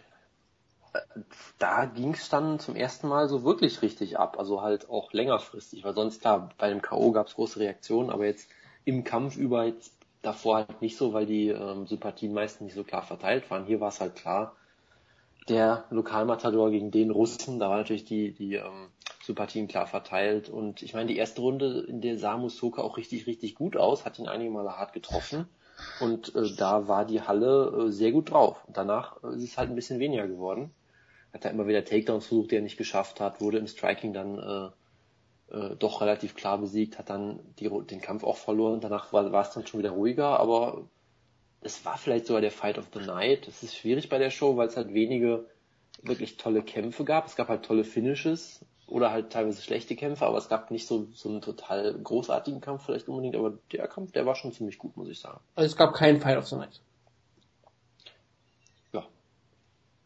Wurde ja auch nicht äh, hier, äh, wie sagt man? Äh, Es gab Night, es gab Ja, vier normale genau. Bonuses. ja, Boni. Ich Aber- weiß, aber ich kann Bonus ruhig sagen. Ich bin Deutscher. natürlich, natürlich, du kannst alles sagen. Ähm, Das ist wieder nicht, was die Lateiner ähm, sagen werden. Die können sich nicht schlecht beschweren. ist Albert Tumenov der würdige Nachfolger von Prince Albert? Äh, um das zu wissen, müsste ich seinen Schritt fotografieren, das werde ich nicht tun. Ach so. Ich, bist du nicht der offizielle Schlagkraft-Schrittfotograf jetzt? Das, äh, den Ruf habe ich jetzt scheinbar weg, ich sehe schon. Ich weiß auch schon, wie die Ausgabe diese, die, die heute heißt. Ja, Gut, wie fandst du- ich wie kann, fandst- Ich kann nichts dagegen tun, das ist schlimm. Wie fandest du alles in allem die Prelims? Ähm, ja, ich fand sie durchaus nicht schlecht. Also es gab halt einige Highlights. Es gab halt den Heavyweight-Kampf, der richtig, richtig furchtbar war, aber der war ja auch noch am Anfang. Da hatte man noch relativ hohe Toleranz dafür. Von daher haben eigentlich ganz, ganz ordentlich Spaß gemacht.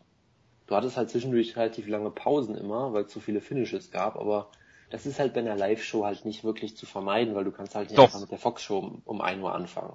Du kannst halt die Show nicht eine Stunde vorziehen oder sowas. Das geht halt zumindest nicht. Ja gut, du hättest es trotzdem ein bisschen so. cleverer lösen können. Ja, von dem Pacing her hätten sie sicherlich vieles besser machen können, glaube ich auch. Zum Beispiel hatte ich das Gefühl, dass sie vor dem Main Event Zeit geschunden haben und dann Highlight-Videos vor dem Main Event eingespielt haben, so UFC-Montagen für drei Minuten, wo ich auch dachte, ja, okay, könnt auch einfach mit Main Event anfangen jetzt. Ja, aber guck mal, wenn du doch... Aber, ähm, aber ich meine, wenn du jetzt halt weißt, äh, du fängst um 2 Uhr erst mit der Maincard an, dann kannst du halt nicht einfach äh, irgendwie um 1.15 Uhr fertig sein, da einfach nichts mehr machen. Das Wenn geht der- halt nicht, weil dann ist es halt in der Halle noch schlimmer. Ja, aber wenn wenn der halt Krylov-Kampf Pause am Stück hast. wenn der Krylov-Kampf 1,24 geht, der Ogle-Kampf äh, 8 Sekunden und der Kenny Robertson-Kampf dann 2,42 und du die alle nacheinander direkt bringst, dann brauchst du dich nicht wundern, wenn du, wenn du hinten raus viel zu viel Zeit hast. Weil die war- um 1 Uhr waren, äh, hatten sie ja nur noch Tumanov gegen Musoke. Ja, wie 1 Uhr ist Einstiegszeit, gesagt, wo Robertson gegen Aliev starten müsste, theoretisch, weil die immer so eine halbe Stunde kalkulieren pro Kampf. Ja, die müssen halt damit kalkulieren, weil sonst geht die Show halt viel zu lang, was auch oft passiert in letzter Zeit. Also das ist halt ein zweischneidiges Schwert. Ich sag halt immer, du musst die Shows für, die, für das Fernsehpublikum optimieren, weil du kannst das Fernsehpublikum nicht 20 Minuten lang dem UFC-DJ zuhören lassen. Mit dem Live-Publikum kannst du es machen, auch wenn es eine Qual ist. So, deshalb musst du es halt irgendwie so machen. Zumal du ja auch eine Akkreditierung hattest und nicht dafür Geld ausgegeben hast. Das ist sicher noch mal was ganz anderes, ja. Ähm, äh, ist, es waren mehrere Kämpfer, deren Theme-Songs äh, oder Entrance-Musics, äh, Musiken, ich darf das, weil ich Deutscher bin, ähm, Ganz kurz mal hier. Ja. Duden, ich bin auf Duden gegangen. Ja. Plural. Die, Bonus, eckige Klammer, Sir und Boni. Also ich kann Bonus sagen. Mit Doppel S. Ja? Bonusse. Ja, ja, die Bonus. das freut ich kann auch sagen, die Bonus oder Boni. Die Bonus. Alles sagen, Kannst du weil es in Deutschland hier. Ja, hervorragend. Das freut mich sehr für dich. So. Ich äh, behaupte natürlich. Sehr gut, dass wir das jetzt geklärt haben. Ja, ähm, war mir jetzt wichtig. Wie, wie, wie ist das mit ähm, äh, äh, gewesen in der Halle, dass, dass die äh, Musik halt zu Ende war und die Kämpfer gerade durchgecheckt wurden vom Ref? Äh, das ist mir ehrlich gesagt nur bei Sam Cecilia so wirklich. Ja, es war aber, ich glaube, bei Andy Ogle oder sowas war das auch der Fall, wo du irgendwie im Presseraum warst. Das hast du da nicht ja, da, da war ich Backstage, genau. Nee, bei Sam Cecilia ist es mir sehr aufgefallen, weil er einfach so kompletter, kompletter ja, Stille in, ins Oktagon gekommen ist, weil der Song zu kurz war scheinbar. Also das äh, ist sehr interessant, habe ich auch so, glaube ich, noch nicht gesehen. Weiß ich nicht, ob, das, ob das Check-up jetzt extra lang gedauert hat oder ob der Song einfach zu kurz war, keine Ahnung. Weil eigentlich müsste man dafür Richtwerte haben, wie lange sowas im Schnitt dauert. Äh, ja, eigentlich schon. Gut, machen wir weiter mit der Maincard. Sam Cecilia gegen äh, Akira Kuwasani. Da ist, das, was, da ist das passiert, was zu erwarten war. Akira Kuwasani genau. ist einfach kein guter Kämpfer und ist ausgenockt worden, brutal. Also ich glaube, es ist genau das passiert, was die UFC wollte und genau das, weswegen sie den Kampf ja gebuckt haben. Weil eigentlich, wenn wir ehrlich sind, auf eine Maincard von der Fox Show gehören die Kämpfer eigentlich nicht beide. Also du glaubst, dass so die UFC WWW operiert und sagt, das Lokalpublikum muss immer ähm, gehasst werden und deswegen müssen das müssen alle Lokalmatadoren immer verlieren? Äh, das wollte ich damit nicht sagen. Nein, okay. was, was ich schon glaube, ist, dass der Fox Opener äh, gerne so ein Actionkampf halt wird, der vielleicht jetzt von der sportlichen Relevanz nicht der Topkampf oder sowas ist, aber der halt Action verspricht. Das ist die eine Sache. Und deswegen haben sie es vertauscht mit Ryan Bader. Äh, so ein ich glaube halt, Genau, und ich glaube halt auch, dass sie schon äh, gerne auch noch einen zweiten Schweden auf der Maincard haben wollten. Das könnte ich mir schon vorstellen. Und sie haben halt gedacht, das ist ein Slugfest, das sind beides wilde Brawler, das wird ein guter Kampf und es gibt einen Knockout. Genau das ist passiert, nur wurde halt aus ihrer Sicht vermutlich der falsche ausgenockt, weil es Ja, aber da musste wirklich irgendein Jobber äh, Akira Kurasani geben, weil es doch klar, dass er nichts kann. Ist ja auch egal. Über den Sam Cecilia ist eigentlich ein Jobber, aber Sam Cecilia kann halt verdammt hart zuschlagen. Ja, und das hat man gesehen und live war das schon, also live war das schon ein wunderbarer Moment. Ich glaube, Korosani kam ja sogar mit dem, mit diesem Fußballtrikot von Schweden raus. Alle haben sich gefreut und dann gab es halt diesen Schlag und so gibt einen so einen kurzen Aufschrei, so wie es halt bei dem K.O. immer ist, oh, und dann so komplett Stille, während er noch in der Luft ist und danach einfach die Halle komplett still. Du hättest wirklich hören können, wie jemand irgendwie ein Streichholz fallen lässt. Akira ähm, hat es übrigens geschafft, viermal in Folge ausgenockt zu werden und nur Maximo Blanco hat es geschafft, dabei disqualifiziert zu werden. ja, Maximo Blanco ist halt ein netter Kerl, der hat sich gedacht, das kann ich dem armen Typen nicht antun. Ja. Ja, und von daher, da war die Halle halt komplett tot und es hat äh, eine Weile gebraucht, bis sie sich wiederholt haben. Und, und Musashi hat sie wieder zum Leben erweckt. Ja, vielleicht auch nicht unbedingt auf die beste Art und Weise, aber ja.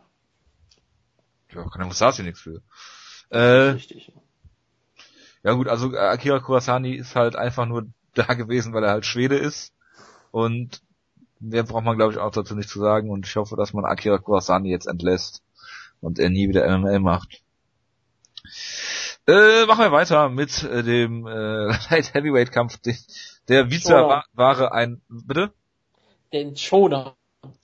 Ja, der absolut großartig war natürlich und man äh, absolut sich nicht hätte denken können, dass auf einer Fox Show so ein Kampf ein absoluter Stinker wird. Äh, Ryan Bader gegen Phil Davis.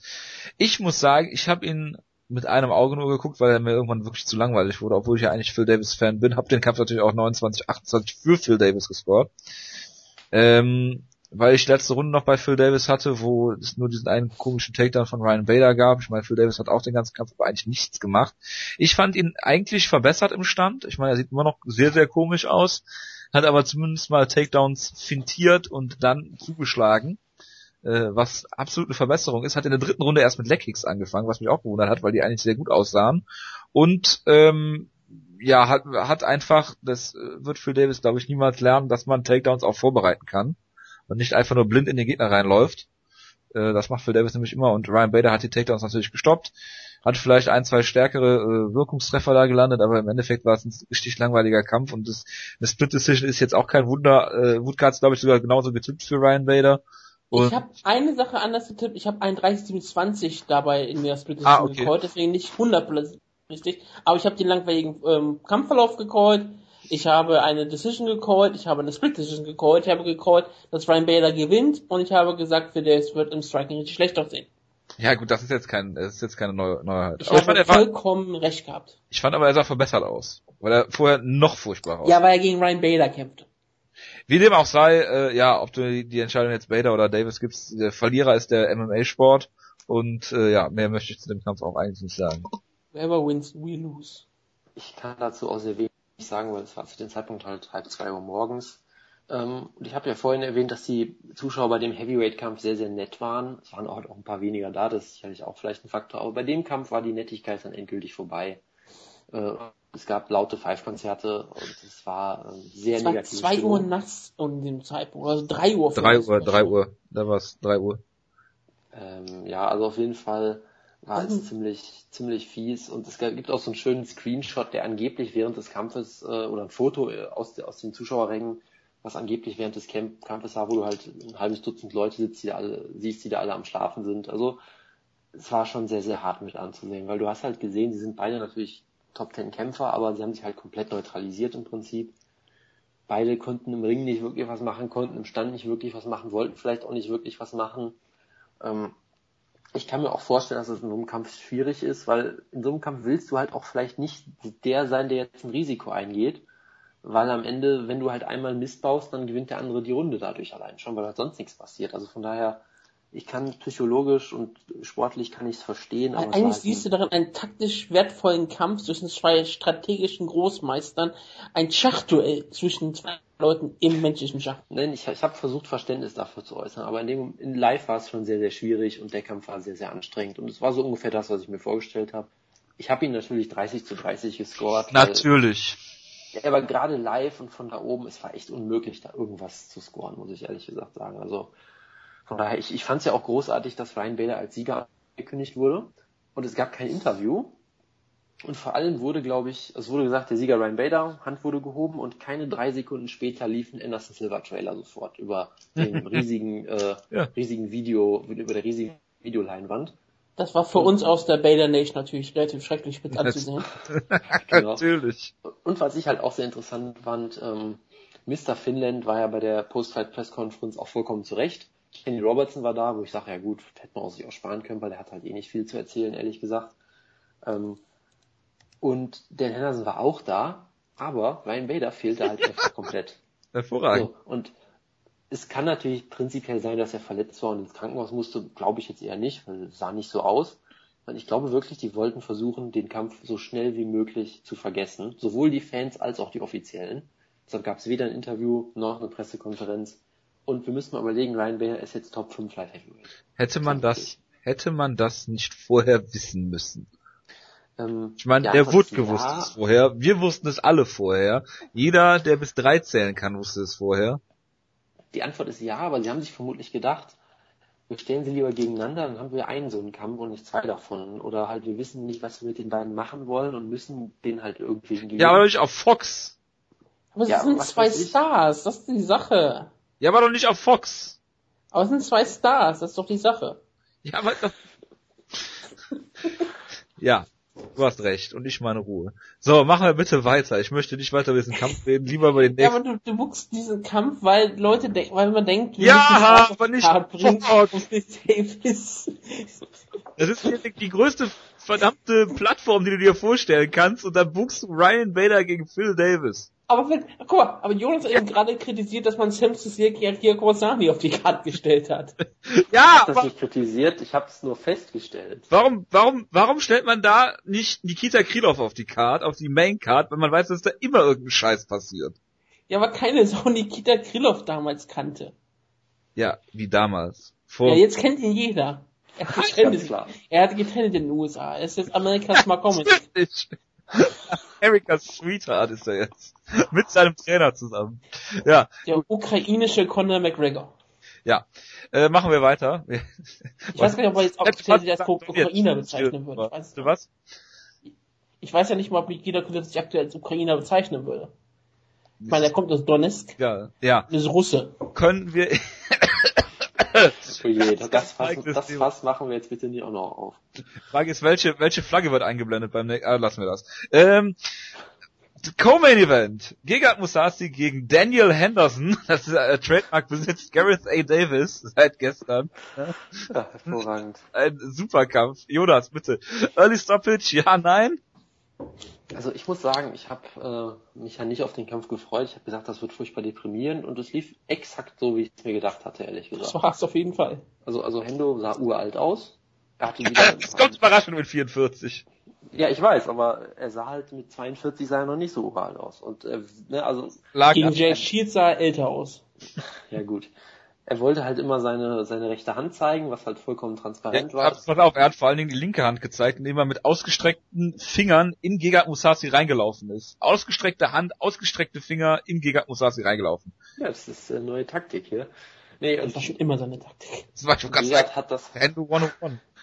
Gegard hat das halt komplett durchschaut und es war, Hendo hat sich überhaupt, das sah überhaupt nicht gut aus, hat sich auch nicht mehr vernünftig bewegen können, sah so aus und ist halt genau das, was passieren muss. Der ist halt irgendwann einfach gesagt, scheiß drauf, ich renne jetzt nach vorne und dann wurde er halt getroffen. Weil er ja am Auge geblutet hat und Gegard Musasi ihn und den Ref darauf hingewiesen hat, da hat Tendo gesagt, okay, wenn Musasi das sagt, dann muss jetzt mit reinrennen. macht, macht doch Sinn. Und dann wurde er für mich ausgenockt. So sah es live auf jeden Fall aus. Ich habe jetzt kein Replay. Es sah, Replay sah es genauso aus. Er ist ausgenockt worden, er hat eine harte Linke kassiert am Boden, war äh, völlig am Ende und hat dann und ist dann wieder aufgewacht ja. worden. Aber ja, gerade er, der Fedor fast genauso ausgenockt hat, sollte sich mal nicht darüber beschweren. Das ist sicherlich richtig. Gerade muss man eine Sache dazu sagen. Er wird von Musashi schön ausgekontert und zu Boden geschlagen. Toller Treffer von Musashi. Musashi legt nach, schlägt ähm, dann Henderson gegen den Käfig, äh, der fällt zu Boden, äh, der fällt zu Boden gegen den Käfig, Kopf dran. Musashi geht hinterher, schlägt ein paar Mal drauf ein und lässt dann so ein bisschen ab schlägt halt etwas weniger heftig auf ihn ein, so wie, okay, beende bitte den Kampf, Herr Ringrichter. Herr Ringrichter geht dann dazwischen und in diesem Moment greift Dan Henderson halt ähm, zu den Beinen von, ähm, ähm, äh, von, von Musashi und eigentlich schafft er nicht mehr das, den Takedown. Den Takedown macht eigentlich der Ringrichter, indem er wirklich Musashi zu Boden stößt dadurch fällt Musashi zu Boden, deswegen sieht das erst recht so aus wie ein Double Leg Takedown. Ich weiß nicht, ob er dem, ob der Henderson wirklich selbst geschafft hätte aus eigener Kraft.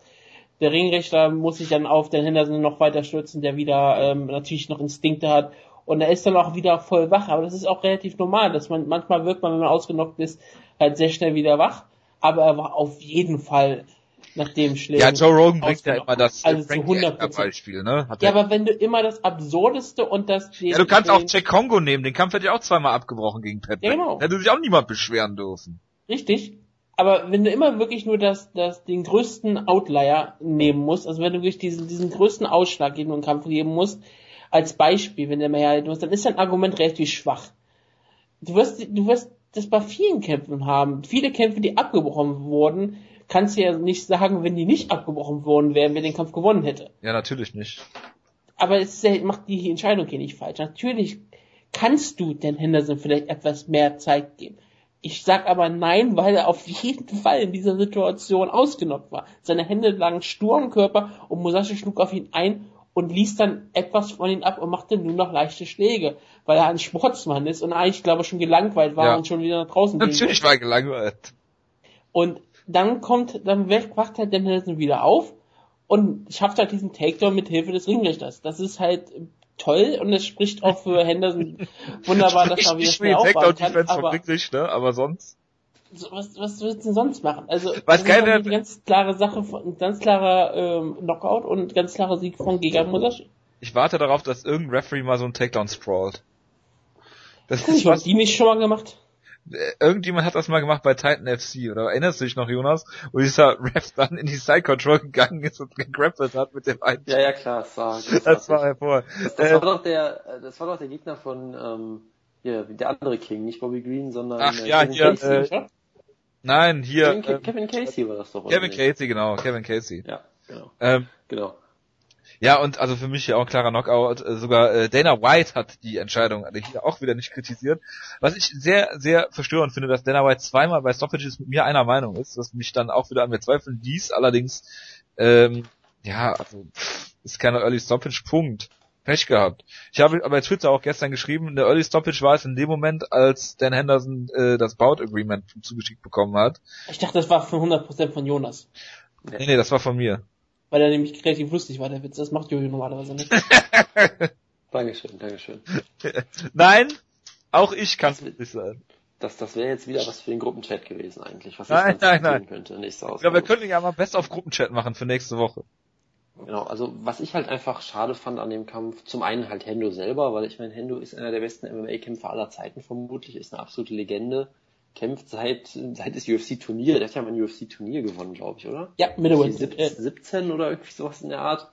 Ähm, und das finde ich halt einfach schade, das so anzusehen zu müssen. Und ich sage halt für mich, ich will ihn nicht mehr kämpfen sehen. Das heißt nicht, dass ich sage, er muss seine Karriere sagst du seit beenden, Jahren schon. Weil das ist halt eine Entscheidung, die kann er nur selbst treffen. Und das kann ich ihm und will ich ihm auch nicht abnehmen. Aber was ich halt sage, ich habe halt keinen Bock, den Kampf unbedingt zu gucken. Ja, Ich meine, er hat ich war eine halt live da, dann muss ich es machen, aber ich will den nicht mehr kämpfen sehen. So. er hat eine, er ist noch ein aktiver Kämpfer mit Siegen über Alan Ghost, Carlos Newton, Murilo Bustamante. Ja? Also das sind alles Leute, die Ewigkeiten her sind. Er hat Siege über Henzo Gracie, ja?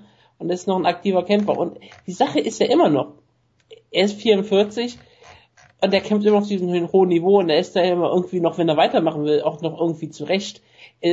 Das willst du mit ihm machen, wenn er kämpfen möchte, muss, muss er in der UFC gehalten werden, sonst geht er nach Bellator und macht da ähm, riesen Kohle mit und kämpft gegen Kimbo Slice, was ziemlich geil wäre.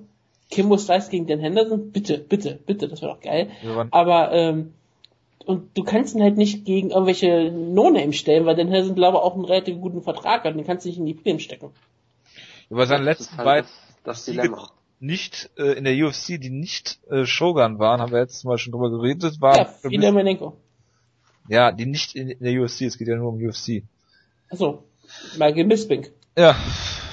Das Was ja auch auf seiner Hose jetzt ähm, zu sehen war, diese Silhouette, wie da, auch auch, Bisping das anschlägt. war der Tweet von mir gestern, lieber Rücken. Ah, den habe ich, ich habe nicht gesehen, dass er einen Tweet gemacht hat. Ich habe das, in- hab das erst gesehen, als ich Doch, den Kampf irgendjemand meinte, dass bei dem, habe. bei dem Trailer wurde das Ende von Michael Bisping rausgeschnitten und dann habe ich gesagt, äh, dass das ja immer noch auf der Hose zu sehen sein wird. Ja, das ist traumhaft, ne? Ja, das ist herrlich. Dass er davon immer noch so zehrt. Keine er hat Michael Bisping gesiegt freut und Rich Franklin davor. Ja. Wir müssten eigentlich nochmal darüber reden, ob der Ref bei dieser Stoppage Michael Bisping da vielleicht hätte früher da sein sollen, gut, äh, Jonas. Das ist auf jeden Fall eine Diskussion, die wir jetzt sechs Jahre später nochmal anfangen sollten, ja. Ja. Also ich meine, Okay, viel, also- viel interessanteres mehr gibt's ja eigentlich zu Dan Henderson nicht zu sagen. Daniel Ja, ich, ich, ich, ich wollte halt noch eine Sache sagen. Also zum einen hat mich halt der Kampf deprimiert, einfach was mit Hendo passiert ist. Was ich halt auch schade fand, ist das, was mit Gegard passiert ist, weil er hat halt eine gute Leistung gezeigt und wurde halt davon vom Publikum äh, die ganze Zeit ziemlich heftig ausgebuht. Es ging sicherlich nicht persönlich gegen ihn, aber trotzdem, ne, wenn er halt als Sieger angekündigt wird und interviewt wird und Leute buhen ihn aus, ist halt irgendwie schon blöd. Ich meine, und es er ist- kann halt, und er war ja halt schon immer verhasst in Schweden, nachdem er den Local Boy Ifi Latifi besiegt hat. I4 Latifi, ja genau. Ilia, Ähm, Entschuldigung. Ähm, und von daher, das fand ich halt so ein bisschen schade und ich glaube, viel lag auch wirklich daran, dass der Ref halt mehr oder weniger Gegard Musashi zu Boden genommen hat und dadurch sah es halt aus, als wäre Hendo noch voll da gewesen, was halt glaube ich nicht war. Also es war halt einfach auch wieder in jederlei Hinsicht unglücklich und ich, ich glaube, du hast halt schon gemerkt, dass die Zuschauer ziemlich frustriert waren schon oder manche zi- ziemlich frustriert waren zu dem Zeitpunkt. Und dann hat halt auch noch Hendo so verloren, den sie alle sehr, sehr geliebt haben. Und dann war halt die Stimmung relativ, relativ im Keller. Und was ich auch schlimm fand, äh, Hendo ist nicht zu Lunatic Fringe rausgekommen, sondern zu irgendeinem Country-Lied. Das war auch ganz furchtbar. Wo ich es vorher auf, äh, auf Twitter noch gehypt habe, dass er mit unserem alten Intro rauskommt und dann kam er mit unserem Mist raus. Das war echt tragisch. Was mir gerade so spontan aufgefallen ist, wenn wir über die Gates geredet haben. Ich bin gerade bei Musashi gegen Latifi. Gerade, die hatte 15.000 Zuschauer und hat trotzdem ein Gate von 2,7 Mi äh, Millionen US-Dollar. Ja, die haben halt ziemlich viele Tickets verschabelt, ne? Ich meine nur jetzt, jetzt hast du hier 30.000 Zuschauer in der Halle und hast gerade mal 3 Millionen. Ne? Das zeigt schon, wie die Preise skaliert worden werden mussten. In der Tat. Ähm, gut. Kommen, können wir jetzt zum äh, Main Event kommen? Ja, das freuen sich, glaube ich, die Zuhörer schon seit ungefähr einer Stunde drauf. Ach, Quatsch. Nein, die Was? wollen ja, die wollen ja Jonas. Ich dachte, wir, wir können jetzt noch eben das Preview zu UFC 183 äh, bringen und dann erst äh, den äh, Main Event besprechen. Ist eine gute Idee. Ja. Dann bleibt der Jonas auch gerne Bleibt da. der Jonas auch künstlich lange in der Sendung. Ja, genau, klingt, klingt wunderbar. Ja, also ich übergebe dir mal wieder das Wort, Jonas, äh, zum Kampf. Ja, also das, das, das war schon sehr spektakulär, wie sich die Halle dann nochmal, äh, die quasi noch, ja, die hat sich nicht weiter gefüllt, aber es ist einem da erst wieder be bewusst geworden, wie voll die auf einmal ist.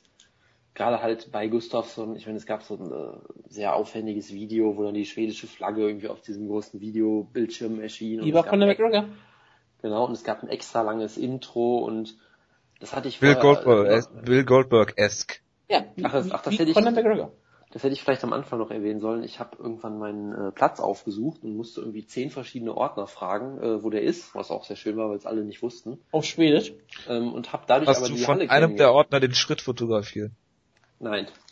Es waren auch sehr viele weibliche Ordnerinnen, deshalb habe ich das erst recht nicht machen wollen. Des, Das deswegen hast du sehr- das nicht gemacht. Sonst wäre es okay. Sehr, Das sehr hat er nur heimlich gemacht. Der hat alle Rückhang gehabt. Gut, also äh, wie auch immer. Dadurch habe ich die Halle halt auch so einmal so umrundet quasi, weil mich einer halt gesagt hat, geh mal darüber, der andere gesagt, nee, geh da hinten hin und einmal bin ich quasi einmal komplett in die Halle rum, auf dem, auf der unteren Ebene. Da habe ich halt schon gesehen, auf sehr, sehr vielen ähm, Sitzen, also auf allen Sitzen Parkett, glaube ich fast, lagen halt solche, solche gelben Schilder mit Go Gustafsson oder irgendwie sowas von irgendeinem Sponsoren bedruckt. Die haben dann alle Leute nochmal rausgeholt in die Höhe gestreckt und es gab halt wieder diesen Entrance, wo glaube ich manche sogar mitgesungen haben. Es schien irgend so ein schwedisches Lied zu sein. Ich habe keine Ahnung, worum es da genau ging. Hast du Aber mitgesungen? Das halt, nee, manche Leute haben mitgesungen, glaube ich. Auch in der es halt Presse. riesen. Nein, das da komme ich später nochmal zu, aber in der Presse glaube ich nicht. Es war halt eine riesengroße Stimmung, äh, gigantische Ovationen und da kam halt richtig Stimmung auf. Ich dachte, Moment, ich sehe wirklich einen monumentalen Event, weil es wirkte halt jetzt, sag ich mal, bei Ryan Bader gegen Phil Davis nicht so, als würde ich jetzt hier ein geschichtsträchtiges Event unbedingt sehen, aber hier war es wirklich heftig. Und das äh, finde ich auch, Kampf, wenn ich dich ähm, kurz ja, die Stimmung, die Stimmung hat nicht lang gehalten, aber bitte. äh, sehr, sehr paradox, weil wenn du, äh, und, wir beide haben Alexander Gustafsson ja bei diesem äh, UFC Berlin äh, Event damals gesehen, äh, der hat Charisma äh, null, also absolut gar nicht. Und ähm, ich fand die Hype-Videos auch stark, der, die Countdown-Show war wohl auch sehr gut, was, was die Präsentation von Gustafsson angeht. Und dann mit den ganzen Schweden im Rücken, das hätte natürlich ähm, hätte ihn gut gehypt nochmal auf den John Jones Kampf, aber es sollte dann ja anders kommen, Jonas. Er hat geträumt von dir, dann ist er aufgewacht. Ich, ich würde noch nicht mal sagen, dass er kein Charisma hat. Also ich meine, Doch, er hat kein Charisma. Er hat, er hat schon ein gewisse, also ich sag mal so, er hat einen ansprechenden Kampfstil, was glaube ich durchaus hilft. Und er sieht aus wie Ähm, Hugh McGregor. Genau, er kann sowohl auf Englisch eine halbwegs vernünftige Promo halten. Ist jetzt sicherlich nochmal was anderes, ob er jetzt auf solche Fragen wie please uh, shut the fuck him up antworten muss oder ob er Genau, eine, eine, so ein, so ein Promo-Video drehen kann, wo er wirklich Vorbereitung hat. Oder von betrunkenen Joe Rogan interviewt wird. Genau, also von daher, ähm, genau von da, also von daher, ich, ich würde schon sagen, dass er ein gewiss, gewisses Etwas hat. Natürlich vor allem in Schweden, das ist ganz klar, aber es war schon ein richtig großer Moment und dann äh, ging der Kampf los und lief sehr, sehr interessant. Will da, will da mal einer von euch mal mit anfangen? Nö. Weil es war halt live wirklich schwierig, überhaupt einen Eindruck davon zu bekommen, weil du halt auf einmal gemerkt hast, was das für eine riesen, riesen Show hier ist. Deshalb äh, ist es so ein bisschen verschwommen bei mir. Ja. Hast du den Kampf gesehen, Wutke? Sonst. Ja, Ja, dann bitte. aber du kannst ruhig gerne anfangen. Du Ja, uns immer, immer auf. Also ich fand, äh, Rumble Johnson sah auch eigentlich sehr, sehr leichtfüßig aus und Gustafsson hat gar, gar nicht wirklich seinen Rhythmus gefunden. Hat natürlich ein, zwei Mal stark getroffen. Äh, das, das ganz ohne Frage. Viel ist jetzt nicht passiert in, der, in, der, in den ersten zwei Minuten, meiner Meinung nach. Ähm, Er hat halt versucht, die Distanzen abzuschätzen, wie Ja, er genau. immer macht, mit seiner Alliance-Stil, also Hand vorne ausgestreckt. Und dann Ja. kam es halt zu dem größten Fehler überhaupt, der hat ihm in die Ja. Augen gestochen. er hat den Eye-Poke gemacht. Das solltest du mit Anthony Johnson niemals tun. Ja, aber da kam es ja noch zu einer ganz anderen Sache, auf die ich ja gleich groß eingehen werde. Ja, Wenn ich- äh, wenn ich, ich weiß, ich weiß der- genau, worum es geht, aber ähm, ja bitte, Jonas. Ich wollte zu der iPoke-Sache noch was sagen, was ich halt so toll fand. Ich habe am Freitag oder war das auf dem, auf dem Weg nach Schweden, habe ich den äh, Sherlock-Podcast gehört, den Breakdown von der Show. Das Tolle war halt, dass da Jordan Breen genau diese iPoke-Theorie sogar erwähnt hat, glaube ich. Du Weil er willst jetzt wirklich von gesagt hat- Verschwörung. Nee, weil er wirklich gesagt hat, wenn du Rumble faulst, dann bringt er dich um. Das war damals in dem Kampf, ich glaube, das war DJ Linderman, der war genauso der Kampf. Er wurde ins Auge gepokt und keine zehn Sekunden später lag DJ Linderman bewusstlos auf dem Boden. Und Kevin Burns. Kevin Genau, Burns. also das hat, ich glaube wirklich, dass er in dem Preview drüber geredet hat oder vielleicht war es in Ja, hat er. Radio Haben sie nämlich drüber gesprochen auf Twitter. Das ist nämlich auch der John Jones. Genau, und das ist natürlich sehr interessant dann, weil John Jones äh, benutzt ja auch gerne Eye-Pokes. Aktiv als Mittel. Genau. Ja, Das ist seine Taktik. So wie Dan Henderson zur besten Zeit war Chuck Liddell. genau. Hier, Keys to Victory, establish the eye poke. Genau. Also ähm, ich, ich habe ja gehört, dass ihr was zu dem Finish oder zu dem einleitenden Fin Schlag da mitbekommen habt, was ich live nicht mitbekommen habe. Ja, Über eine gewisse Theorie. Tweetet. Ich dazu hab- bitte der Wutke. Ja, ich habe absichtlich mal nicht im Cyber gepostet, weil ähm, ich wollte erst posten, aber gesagt, ähm, ich mache das in der Sendung, weil das ist so eine Sache. Cyborg. Ja. Was? Nee, nee, nix. Weil das ist so eine Sache, ich weiß, dass unsere Zuhörer, die das jetzt vielleicht im Auto hören, die haben ein Problem an der Sache, aber alle Leute, die jetzt nicht im Auto sitzen, die werden wahrscheinlich danach sofort den Fight Pass anschmeißen und überprüfen, ob ich sage, was ich sage, völliger Schwachsinn ist. Die werden merken, ich habe recht und ich habe das nicht selbst gesehen. Ich habe da keine Ahnung. Ich habe das dann über den Fight Ghost auf Twitter äh, erfahren, der das sehr gut auseinandergenommen hat. Der hat nämlich die Vermutung gehabt, dass es der Fall war, nachdem er sich das Finish Und das, das war hat. übrigens auch meine erste Vermutung, als ich diese Nacht geguckt habe. Ja, und das ist dann, da bist du auch wirklich sehr aufmerksam. Und später hat jemand auf Twitter gesagt, dass ähm, Johnson das später zugegeben hat, dass das so der Fall war. Was ist denn passiert? Ähm, nachdem sie den iPod gemacht haben, mussten sie natürlich alle in die Ecke gehen. Und als der Kampf wieder ähm, freigegeben werden wurde, kurz davor, ähm, schrie auf einmal die Ecke von Gustafsson was, weil das, das man hört die Ecke äh, gar nicht so sehr. Ich habe auf jeden Fall nicht gehört. Auf jeden Fall drehte sich Gustav komplett zu seiner Ecke um und wenn man darauf guckt, sieht man auch, dass Anthony Rumble Johnson zu der Ecke von Gustafsson guckt und mithört. Und scheinbar haben sie auf Englisch mit hineingeredet, denn sie haben einen, Frontkick gefordert von Gustafsson oder einen Teep oder was auch immer sie da gefordert haben. Ich, ich frage mich mal, was ein Frontkick. Gut, dann wird der Kampf freigegeben und es kommt zu dem normalen, zu der Brofist, zu der Entschuldigung. Sofort macht Gustafsson den Frontkick. Und der ist echt ein, kein besonders guter Frontkick, er sah relativ unmotiviert aus Und er stand viel zu nah dafür. viel zu nah. Auf jeden Fall hat dann Anthony Johnson scheinbar mitbekommen, gesagt, oh, die Ecke hat einen Frontkick gefordert, ich sollte mich mal auf einen Frontkick vorbereiten. Und dann kommt dieser Frontkick und Johnson fängt den Kick ab und kann sofort mit voller Kraft haut der John, äh, hau- haut der äh, Gustafsson einen Schlag mehr oder weniger zwischen Nacken und Schulter und damit zersetzt er wirklich ähm, Alexander Gustafsson. Er hat von das Rumble Pack eingelegt in den N64 und hat hier wirklich dann mit ihm Star Wars 64 gespielt. Der ganze Körper von Gustafsson hat vibriert und danach war der Kampf eigentlich auch vorbei, Ja, denn davon hat sich Gustafsson nicht mehr erholt. Und Gustafsson hat sich von sehr vielen Sachen schon erholt. Er wurde schon häufiger hart getroffen, aber Anthony Rumble Johnson hat eine besondere Qualität und das ist sein Killerinstinkt. Und wenn er erstmal äh, Blut gerochen hat, dann geht er auch hinterher. Aber er hat mit dieser Takt, dass er da so aufmerksam war, dass er wirklich auf die Ecke des Gegners geachtet hat, die scheinbar entweder zu so laut war oder er war halt schlau genug, da mal mitzuhören. Das ist schon sehr stark, weil es ist ja genau vor, bevor der Kampf erstattete, war, im Kampf, da schreien, schreien die Leute ja alles rein. Da achtest du als Kämpfer nicht drauf, achtest auf deine eigene Ecke, wenn du, wenn du überhaupt auf deine eigene Ecke, du bist im Tunnel, aber hier warst du halt in der Vorbereitung und da, das hatte diese Aufmerksamkeit, einfach mal mitzuhören, das spricht für eine sehr hohe Fight-Intelligenz und wie gesagt, das auszunutzen, war, war der Schlüssel zum Erfolg. Und das ist absolut klasse von Rumble Johnson. Gustafsson hatte danach keine Chance mehr, kam nie wieder rein. Auf ihn wurde wild eingeschlagen. Er wurde wirklich brutalisiert. Also das war unfair und es war schon echt unschön mit anzusehen. Und da kommt halt dieser Effekt dran, dass die Ringrichter zweimal, zweimal in der, in der Karte von Joe Rogan brutal kritisiert wurden, dass sie den Kampf zu früh abbrechen. Jetzt ließen sie ähm, äh, ähm, Gustafsson sehr viel Zeit. Natürlich, er ist der Homeboy, der kriegt immer ja, einen aber das Vor- ist auch mit äh, Homeboy nicht mehr zu rechtfertigen. Ja, klar, aber er, kriegt- du kriegst immer einen Vorteil, dass sowieso, Ja, aber das ist scheiße.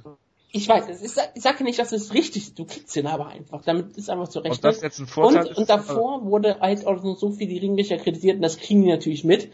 Und dann lässt du vielleicht trotzdem noch ein bisschen länger laufen. Und dann war es halt so, dass hier Gustafsson unnötigerweise richtig ähm, brutal zerstört wurde. Der Kampf hätte sehr viel früher hätte abgebrochen werden müssen. Und Anthony Rumble Johnson konnte da die ganze Halle stilllegen. Und das war schon ein unglaublicher Moment.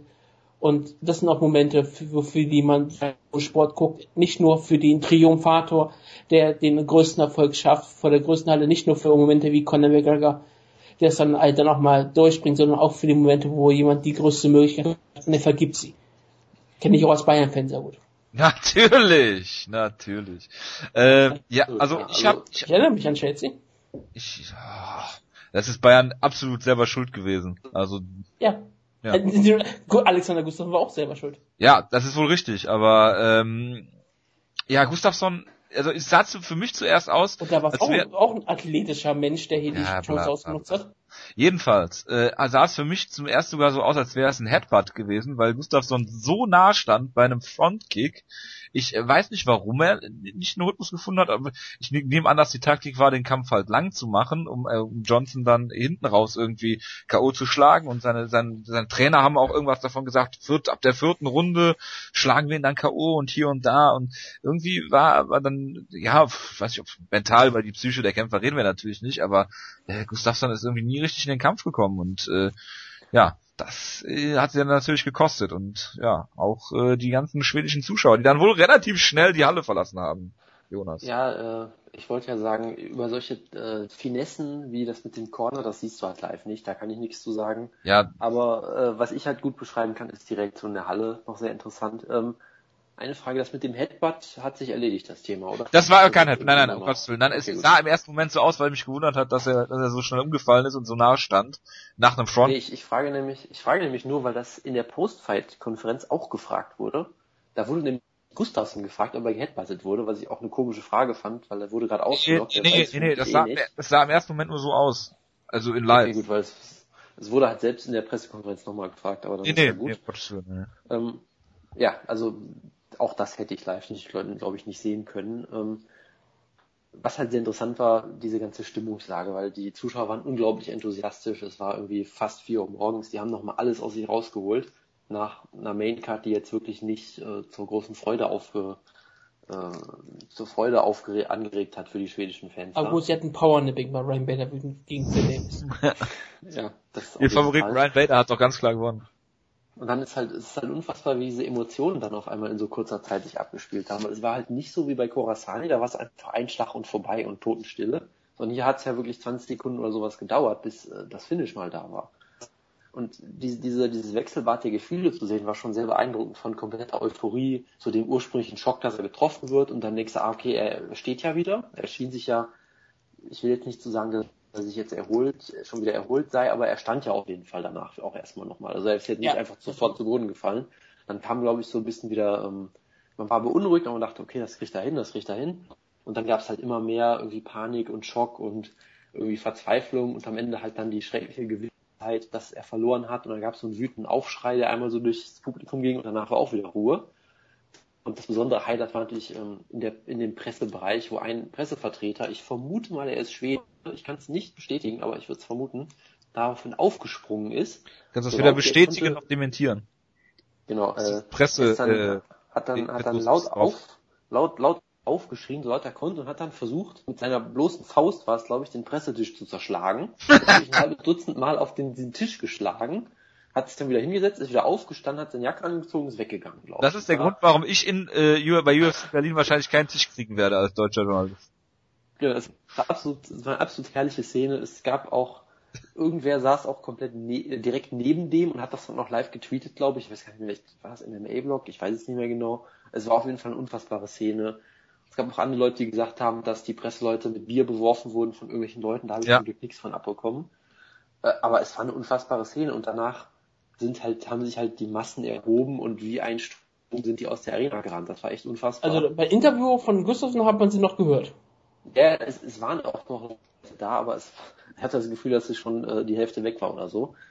Das fand ich halt noch schön, dass noch ein paar geblieben sind und Gustafsson eben trotzdem großen Applaus noch gekriegt hat.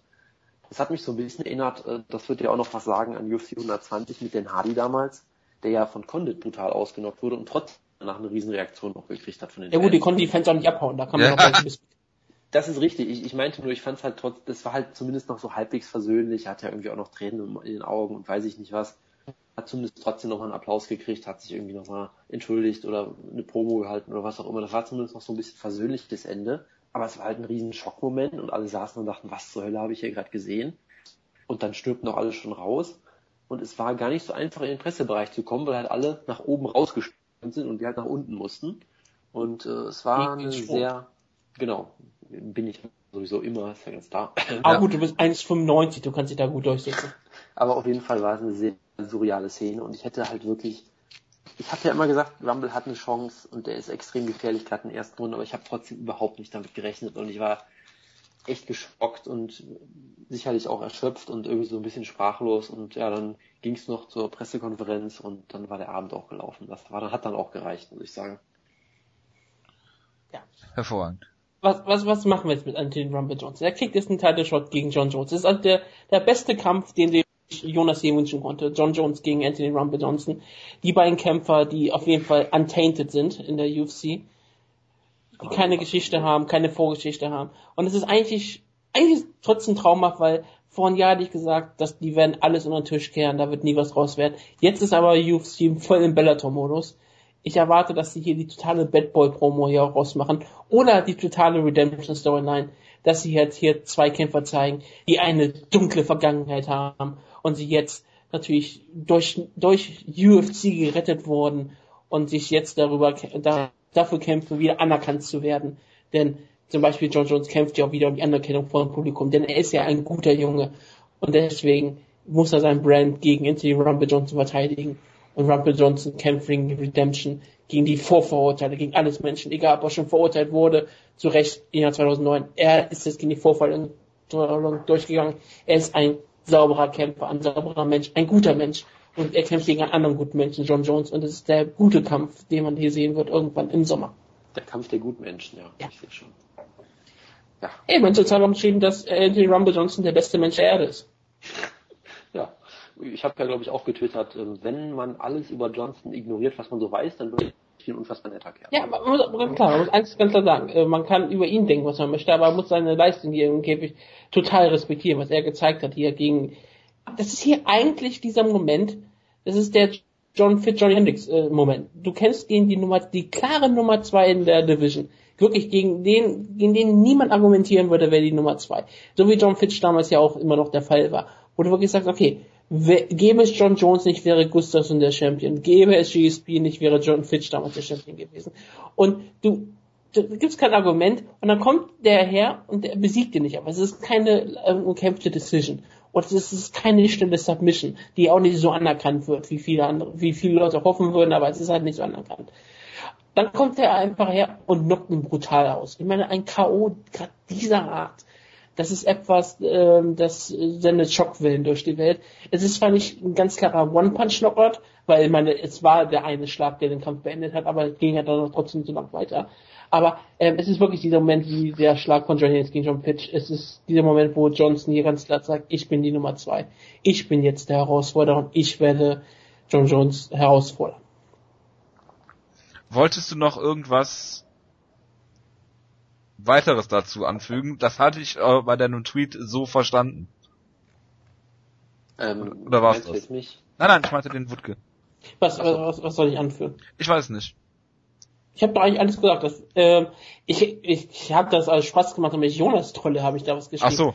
Ich, dachte, ich habe auch, ich hab auch sicher vor, vorhin gesagt, hey, was hatten eigentlich alle Niederlagen von Anthony Rumble Johnson eigentlich gemeinsam? Ich habe sofort gewusst.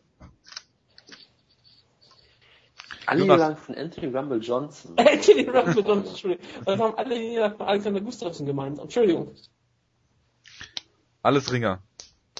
Ich, ich, ich, ich, ich sag's dir, hier, guck mal hier. Phil Davis, ja. Ja. John Jones. Mir gefällt die Richtung schon mal nicht. Anthony Johnson.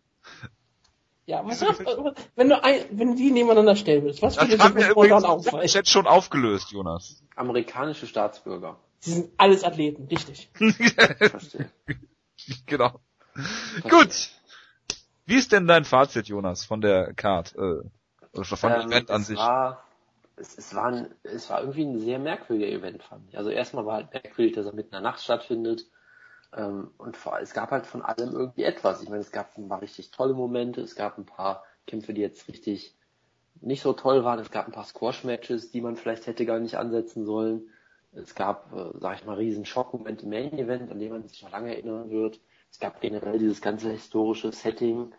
Also, es war halt schon eine ziemlich bombastische Show, aber es gab halt auch viele Sachen, die ich halt, ja, zum Beispiel den Händelkampf, da kann ich halt nicht sagen, dass ich das jetzt irgendwie schön fand. So, von daher, es bleibt so ein bisschen zwiespältig.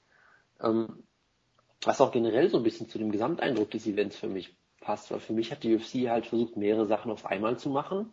Und ich weiß nicht, ob das jetzt unbedingt geklappt hat. Also sie haben ja versucht, den schwedischen Fans wirklich ein Event für die schwedischen Fans zu geben. Die Schweden haben 0 zu 3 an dem Abend äh, den Abend beendet. Ja, das, das ist der eine Punkt. Ja, der andere Punkt ist halt auch, macht das dann wirklich Sinn, dass du ihn mitten in der Nacht zeigst? Ne? Also klar, die Hardcore-Fans werden sich's angucken, aber wenn du gerade irgendwie Mainstream-mäßig etablieren willst, weiß ich nicht, halte ich für schwierig. Ich habe das auch so verstanden, dass jetzt diese Show wohl, ich glaube, zum ersten Mal auch wirklich im frei verfügbaren Fernsehen läuft, glaube ich, aber ob Hätte doch den Schweden mit guckt, dem kaputten ne? Tisch tragen können. Es ist ja auch so, dass du die schon nicht aktuell gucken kannst auf deinem Fight Pass.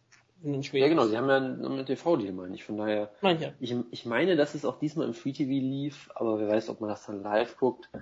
Ähm, natürlich der, der, die, die Ausgänge der Kämpfe mit schwedischer Beteiligung waren für den Markt sicherlich auch nicht unbedingt toll.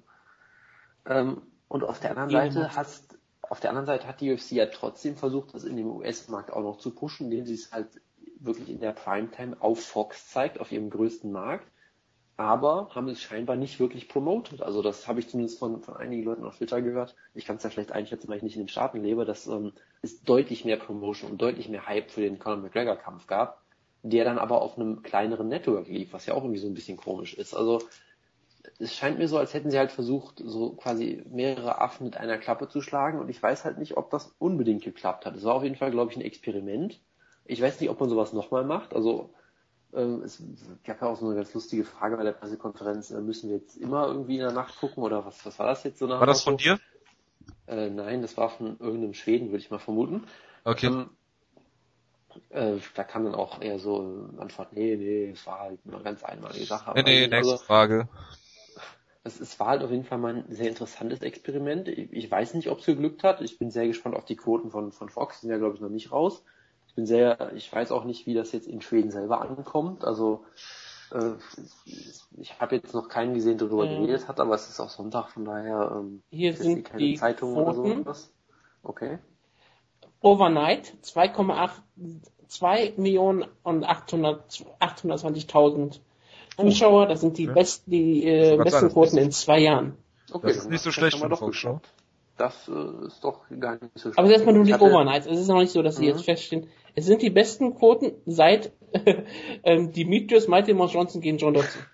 Ja, also ich hatte halt befürchtet, dass die Quoten vielleicht nicht so gut sind, weil sie scheinbar nicht so viel promotet haben, aber dann hatte ich ja scheinbar Unrecht. Naja, Gustafsson ähm, hat sich durch den John Jones Kampf äh, gewissen Namen fähig gemacht, dass die Leute dann kommen Plus, du hattest, du hattest jetzt diesen großen Kampf mit Con Conor McGregor. Vielleicht hat das auch wieder Leute gebracht, okay, vielleicht sollten wir doch nochmal UFC nochmal angucken.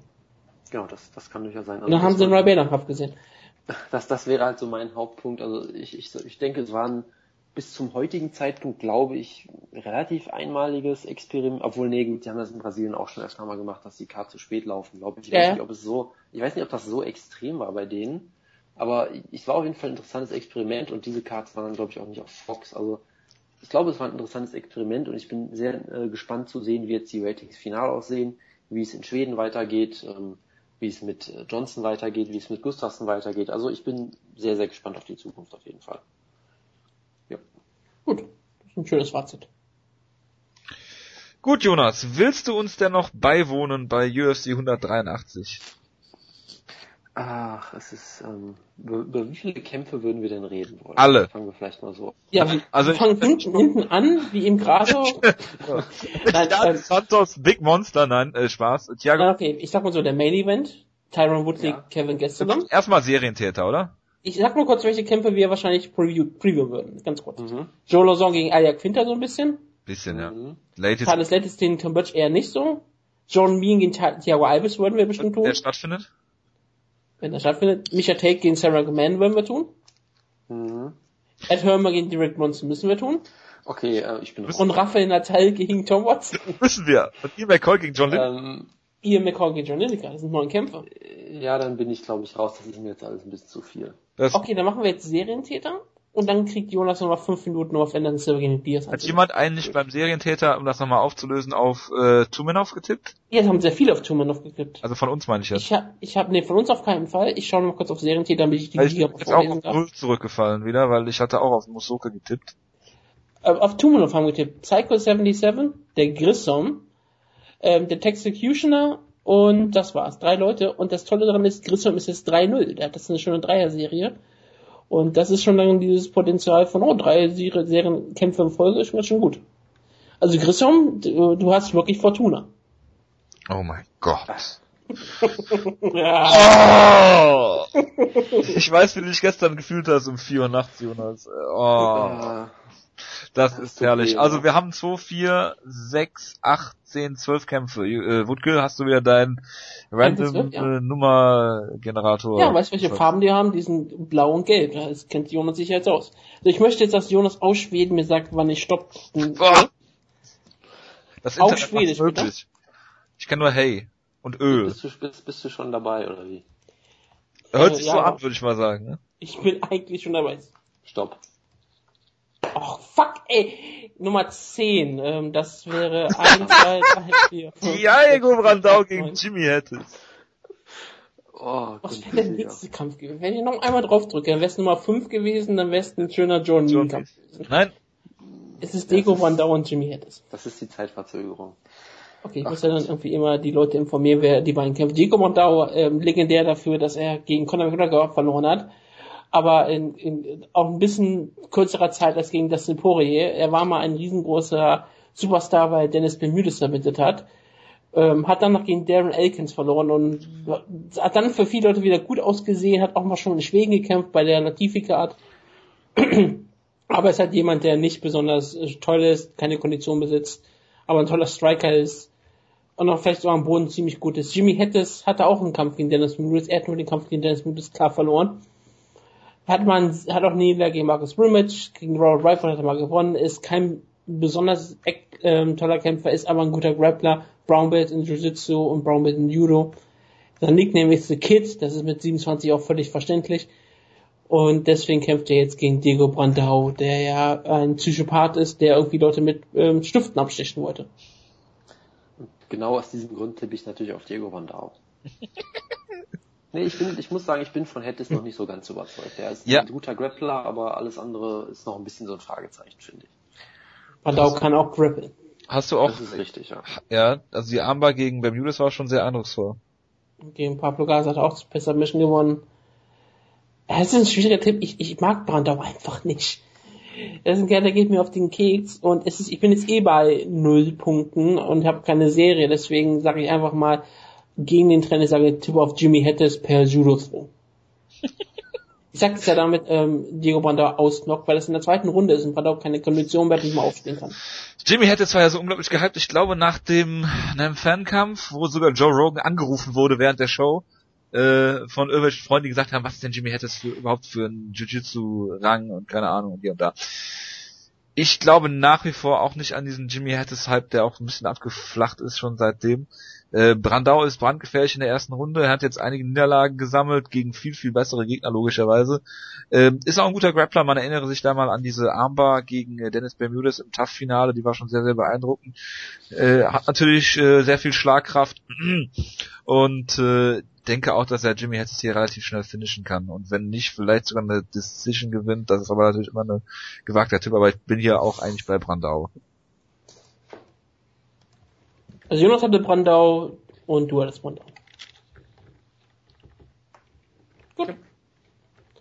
Dann gehen wir jetzt Jonas mal fünf Minuten, damit er gegen, äh, damit er Anderson Silver nicht Diaz oder wenn er mehr machen möchte, auch mehr haben möchte. Ja, ich, ich mach's ganz kurz. Äh, ich finde den Kampf schwierig zu tippen, weil ich meine, Nick Diaz ist jetzt seit wie vielen Jahren weg? Zwei Jahren oder so? Zwei Jahren. 2013, genau.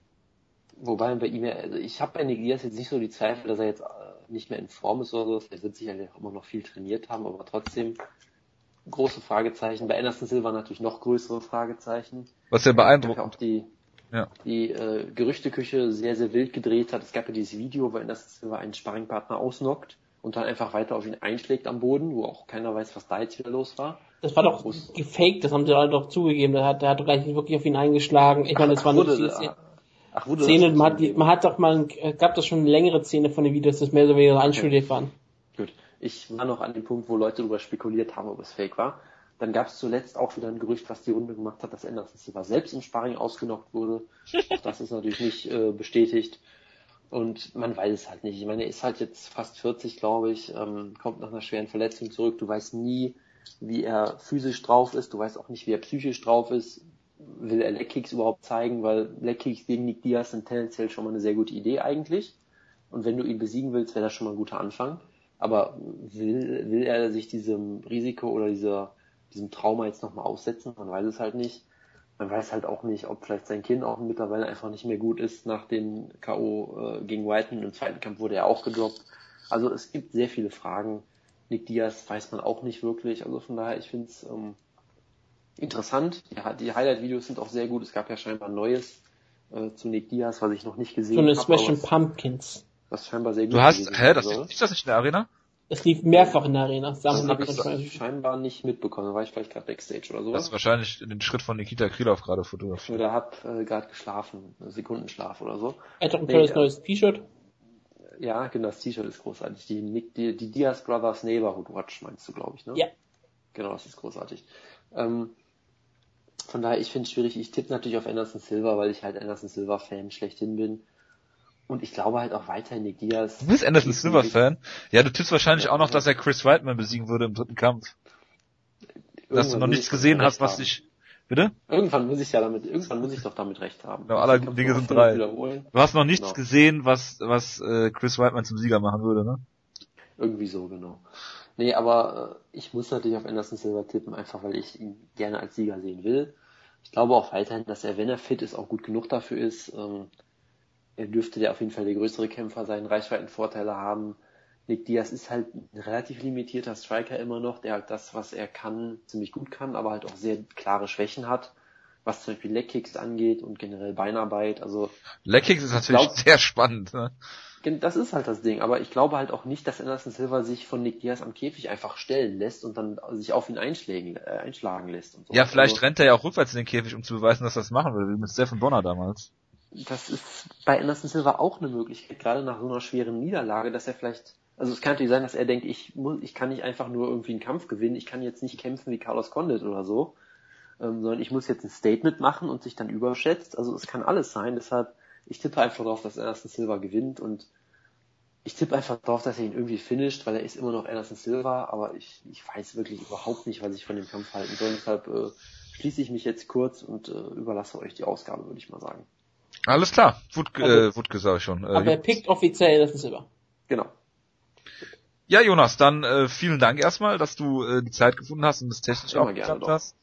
Ähm, den Gerüchten, dass ich den Jonas übrigens nicht mag, ist äh, äh, möchte ich hiermit auch nochmal ganz klar adressieren. Nein, aber ich provoziere ihn gerne. Zu Höchstleistungen natürlich. Und äh, ja, wünsche ich dir noch einen schönen Abend. So, so. Und äh, ja. ja, wir hören uns dann. Fetisch? nächste Woche wieder. Es hätte mich auch gewundert, wenn du nichts dazu zu sagen gehabt hättest. Ja, äh, gleichfalls und viel Spaß noch bei dem Preview. Alles klar, bis dahin. Ciao, ciao. Mein Gott, Luke ist der nicht weg hier. Gott. Kannst du deine Hose ausziehen, ne? Ja, ich hab's, ich hab's gerade schon gelockert. Machen wir weiter mit Anderson Silva gegen Nick Diaz. Ähm, ich finde es ja eigentlich paradox, dass du als äh, Anderson Silva dir vor einem Jahr das Bein brichst und äh, trotzdem dein Gegner wahrscheinlich mehr Ringrost hast, hat als selbst. Ähm, also für mich äh, gibt es ja eigentlich gar keine zwei Meinungen. Also Nick Diaz ist natürlich ein guter, guter Kämpfer, aber es gibt so viele Faktoren eigentlich, die gegen ihn sprechen. Er geht im Gewicht hoch. Äh, das hat bei Nate Diaz ja schon wunderbar geklappt, damals als er ins Welterweight hochgegangen ist. Bei Nick Diaz im Middleweight das ist natürlich eine ganz, ganz andere Kategorie. Gerade Anders Silver, der ähm, ja auch ein relativ großer Middleweight ist und auch schon im Light Heavyweight da einige, einige Kaliber da besiegt hat. Und ähm, einige Top-Kaliber besiegt hat. Genau, genau.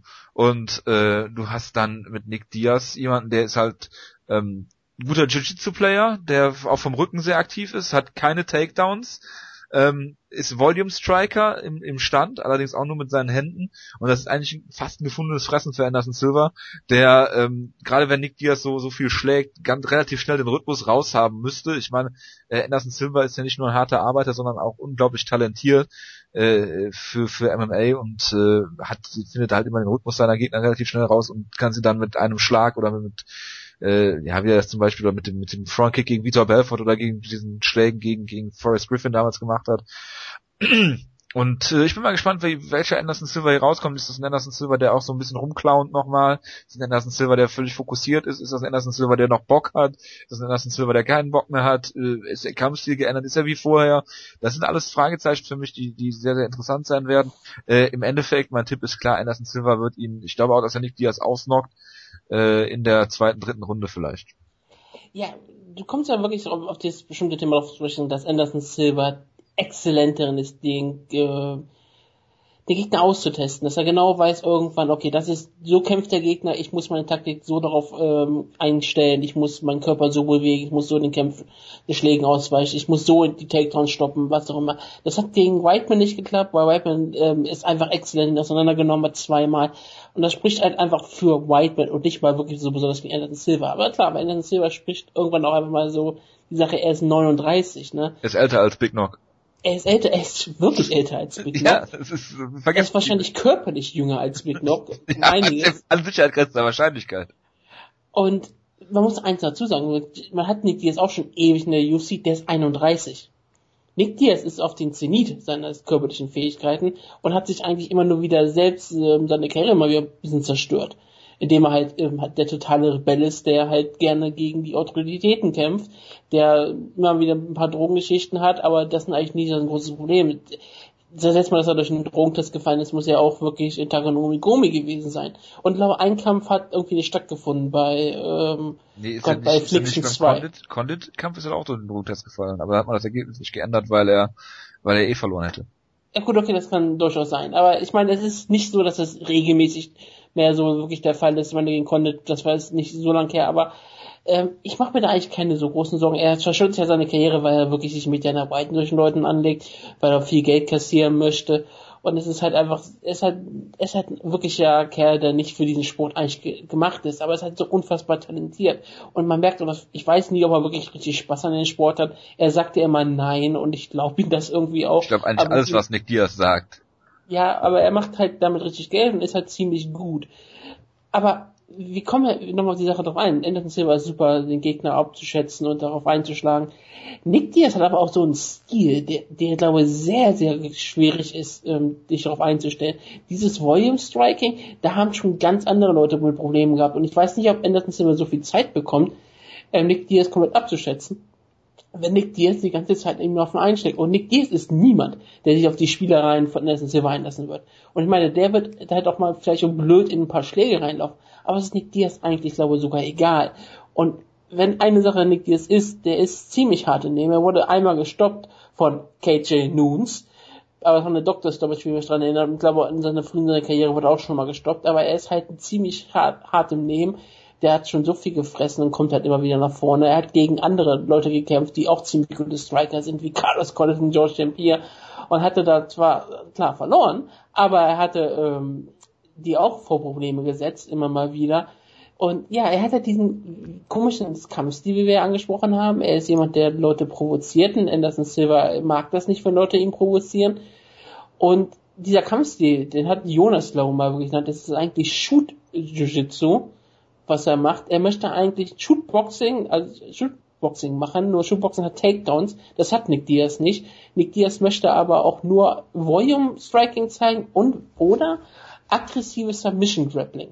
Und auch das nur vom Boden aus und vom Rücken und nur reines Jiu-Jitsu und niemals positionsgetreu kämpfen, sondern aus jeder Position muss sofort, muss sofort eine Submission kommen. Und so kämpft Nick Diaz. Er ist überaus aggressiv und damit sehr, sehr erfolgreich. Das spielt eigentlich ein Counter-Striker wie Anderson Silver normalerweise komplett in die Karten. Wenn du wirklich guckst, was die beiden sind, dann kannst du sagen, okay, in ihrer Prime hat Anderson Silver jeden Vorteil. Weil Anderson Silver ist schneller, aktiver, hat bessere Kondition, hat größere Knockout-Power, er ist größer, er ist ein absoluter, hat den größten Killerinstinkt vielleicht in der Geschichte von Mixed Martial Arts.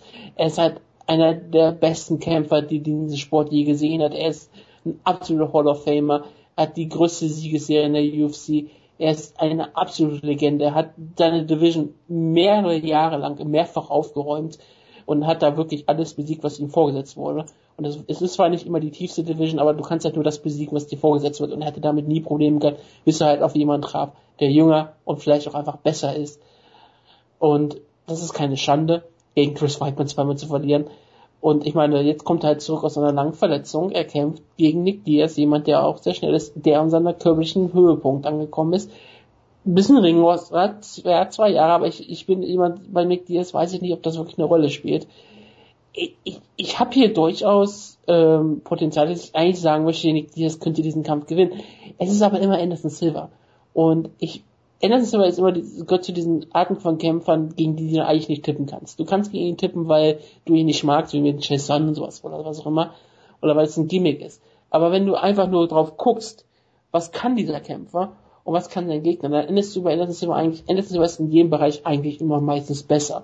Und wenn nicht, ist es meist immer irgendeine Kleinigkeit, die, wo es keine Rolle spielt. selbst wenn jemand sagt, okay, derjenige ist der bessere Ringer, dann kannst du aber sagen, okay, Anderson Silva ist der bessere Grappler und hier hast du auch den Fall, dass Nick Diaz hat kein Wrestling. Er hat eine Takedown-Defense. Ja, klar, aber er hat keine Takedowns. Und Anderson Silva wird den Kampf nicht zu Boden nehmen, ist nicht blöd.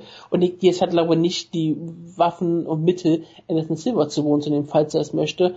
Und Nick Diaz ist, glaube ich, auch kein Kämpfer, der irgendwie sich groß viel Taktik zurechtlegt. Ich glaube, der wird wirklich vor Anderson in seiner Nase stehen, mit Nick Anderson Silva die ganze Zeit reden, auf ihn ein, auf ihn einreden, hoffen, dass Anderson Silva vielleicht irgendwie von seiner Taktik abweist und Anderson Silva ein bisschen noch dazu kommt. Er wird ihm mehrfach jabben, jabben, jabben und er wird hoffen, dass sie ihn irgendwie damit zusetzt. Und das ist halt auch die Sache. Wir wissen nicht, wie das mit den Beinen von Anderson Silva ist. Wird er sich trauen, einen Leckkick zu zeigen? Wird das nicht tun? Hat er die Kondition? Kann er sich noch so bewegen wie früher?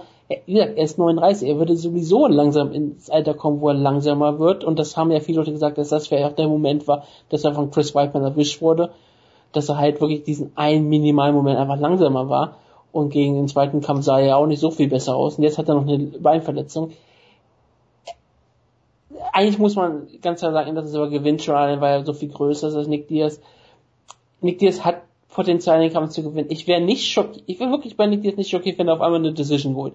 Die so, so fünf Runden lang ähm, auf Anderson Silver einsteckt und irgendwie Anderson Silver total zermürbt. Es wäre irgendwie tragisch zu sehen, weil so eine Niederlage wird wirklich wehtun, falls Anderson Silver total zermürbt wird, gerade von Nick Diaz. Ähm, aber ich glaube eigentlich auch, dass Anderson Silva der bessere Kämpfer ist. Ich glaube, dass Anderson Silva noch stärker ist. Ich glaube auch noch, dass Anderson Silva noch relativ viel im Tank haben kann, sobald er sich von der Verletzung erholt hat. Weil dann kann er in der aktuellen Middleweight Division noch sowieso alles besiegen, was wahrscheinlich nicht Chris Whiteman heißt. Und deswegen sage ich, Anderson Silva gewinnt den Kampf, aber es wird eine Decision. Nick Diaz ist hart im Nehmen. Und er wird auf jeden Fall nicht submitted. Ich glaube nicht, dass er ausgenockt wird. Wenn nicht, hat Anderson Silva wieder noch einen weiteren Status in seiner ähm, Hall of Fame Karriere, wenn er auf einmal Nick Diaz noch finisht. Aber ich sag so, Anderson Silva gewinnt eine harte kämpfte Justice Decision, aber einen klaren Sieg für Silva. Gut. Ich sage ja, dass er ihn ausnockt und äh, ja. So. Was hart genug sein wird. Also wird auf keinen Fall ein einfacher Kampf für, für Anderson Silva. Hey, das ist ein harter Return-Kampf für beide und es ist halt ein totaler Legendenkampf, aber zum ersten Mal ist es so ein UFC-Legendenkampf, wo du wirklich sagen kannst, wow, wenigstens ist es ein richtig guter Legendenkampf, weil beide sind eigentlich noch auf einem richtig hohen Niveau. Genau. Und wie gesagt, Nick Diaz ist 31, der ist der hat noch, wenn er möchte, so sechs, sieben Jahre Karriere vor sich auf ganz hohem Niveau. Theoretisch ja, muss man abwarten. Äh, da hat ja auch ein Motivationsproblem, manchmal, das manchmal. Ja, er macht halt alles nicht gerne außer Triathlon. Ja gut, aber im Triathlon kannst du halt keine Brötchen äh, verdienen. Richtig, das sagt er auch immer wieder. Ja. Gut, äh, machen wir weiter mit dem Co-Main Event. Äh, Tyron Woodley gegen Calvin Gastelum und das ist ein sehr interessanter Kampf. Ich bin ja äh, Fan von ehemaligem Team, Team Schlagkraft-Mitglied Calvin Gastelum. Der hatte ein sehr gutes Jahr 2014, also zuerst äh, Rick Story besiegt, dann Nico Mosoko, okay, äh, aber dann noch Jake Allenberger submitted in einem äh, Wahnsinn, in einem, einer super Leistung, ja, Performance of the Night damals gewonnen, in, also damals vor vor drei Monaten gewonnen in, in Mexiko und kämpft jetzt gegen Tyron Woodley, der immer so, ja, guten Kampf an schlechten Kampf reiht, so ungefähr, also äh, schon schon sehr merkwürdig irgendwie. Äh, hat damals gegen Nate Marquardt den den äh, Welterweight-Titel bei Schlagkraft, äh, bei Schlagkraft, bei Strikeforce verloren. Ähm, hat dann KO, äh, Decision-Niederlage, KO, KO. Ähm, ja, und, und dann äh, Decision-Niederlage. immer richtig KO. geile KOs, muss man dazu sagen. Ja, ja immer sehr brutale KOs. Aber wenn er wenn er die Gegner halt nicht KO schlägt, Ähm, viele haben auch darüber geredet, dass er Konditionsprobleme hat. Also Rory McDonald hat ihn da so ein bisschen exposed. Gegen Jack Shields zu gewinnen ist natürlich auch nicht einfach, aber da, da hat er auch nicht seinen Gameplan durchbringen können. Ist natürlich ein fantastischer Ringer. Ähm, sah auch gegen Carlos Condit sehr, sehr gut aus. Das ist natürlich ein bisschen ärgerlich gewesen, dass er dann, dass Carlos Condit sich dann irgendwie das Kreuzband gerissen hat beim Takedown. Ähm, nichtsdestotrotz sah er bis dahin auch sehr gut aus, was ich niemals gedacht hätte. Weil Tyron Woodley ist eigentlich der klassische äh, Ringer, der dann Striking gelernt hat, in Anführungsstrichen. Äh, ist nicht der beste Striker, ist vor allen Dingen primär ein Boxer, aber hat diese unglaubliche One-Punch-Knockout-Power, die du eigentlich gar nicht trainieren kannst.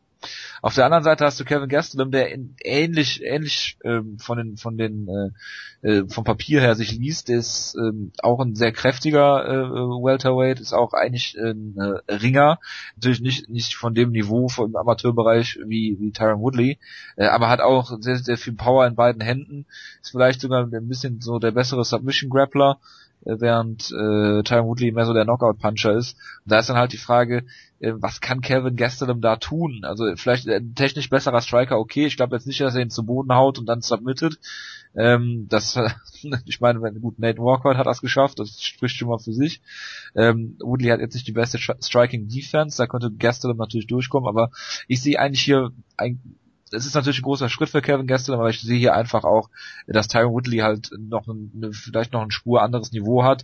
Äh, Tyron Woodley ist übrigens auch ein Kämpfer, wo ich mich gerne mal vertue beim, beim ein oder anderen Tipp, aber äh, nichtsdestotrotz denke ich, dass, dass Tyron Woodley hier den Kampf gewinnen wird. Ich glaube nicht, dass er ihn ausnockt. Ich denke, Tyron Woodley wird hier eine Decision gewinnen, vielleicht ein oder andere Mal Kevin Gastelum zu Boden nehmen. Ich glaube nicht, dass Gastelum das schafft ähm, da vielleicht einen Renaked Choke holen kann oder sowas. Ich denke, dass Tyron Woodley hier den Kampf bestimmen kann. Er kann den im Stand halten, er kann ihn zur Not zu Boden nehmen, um vielleicht eine Runde zu stehlen.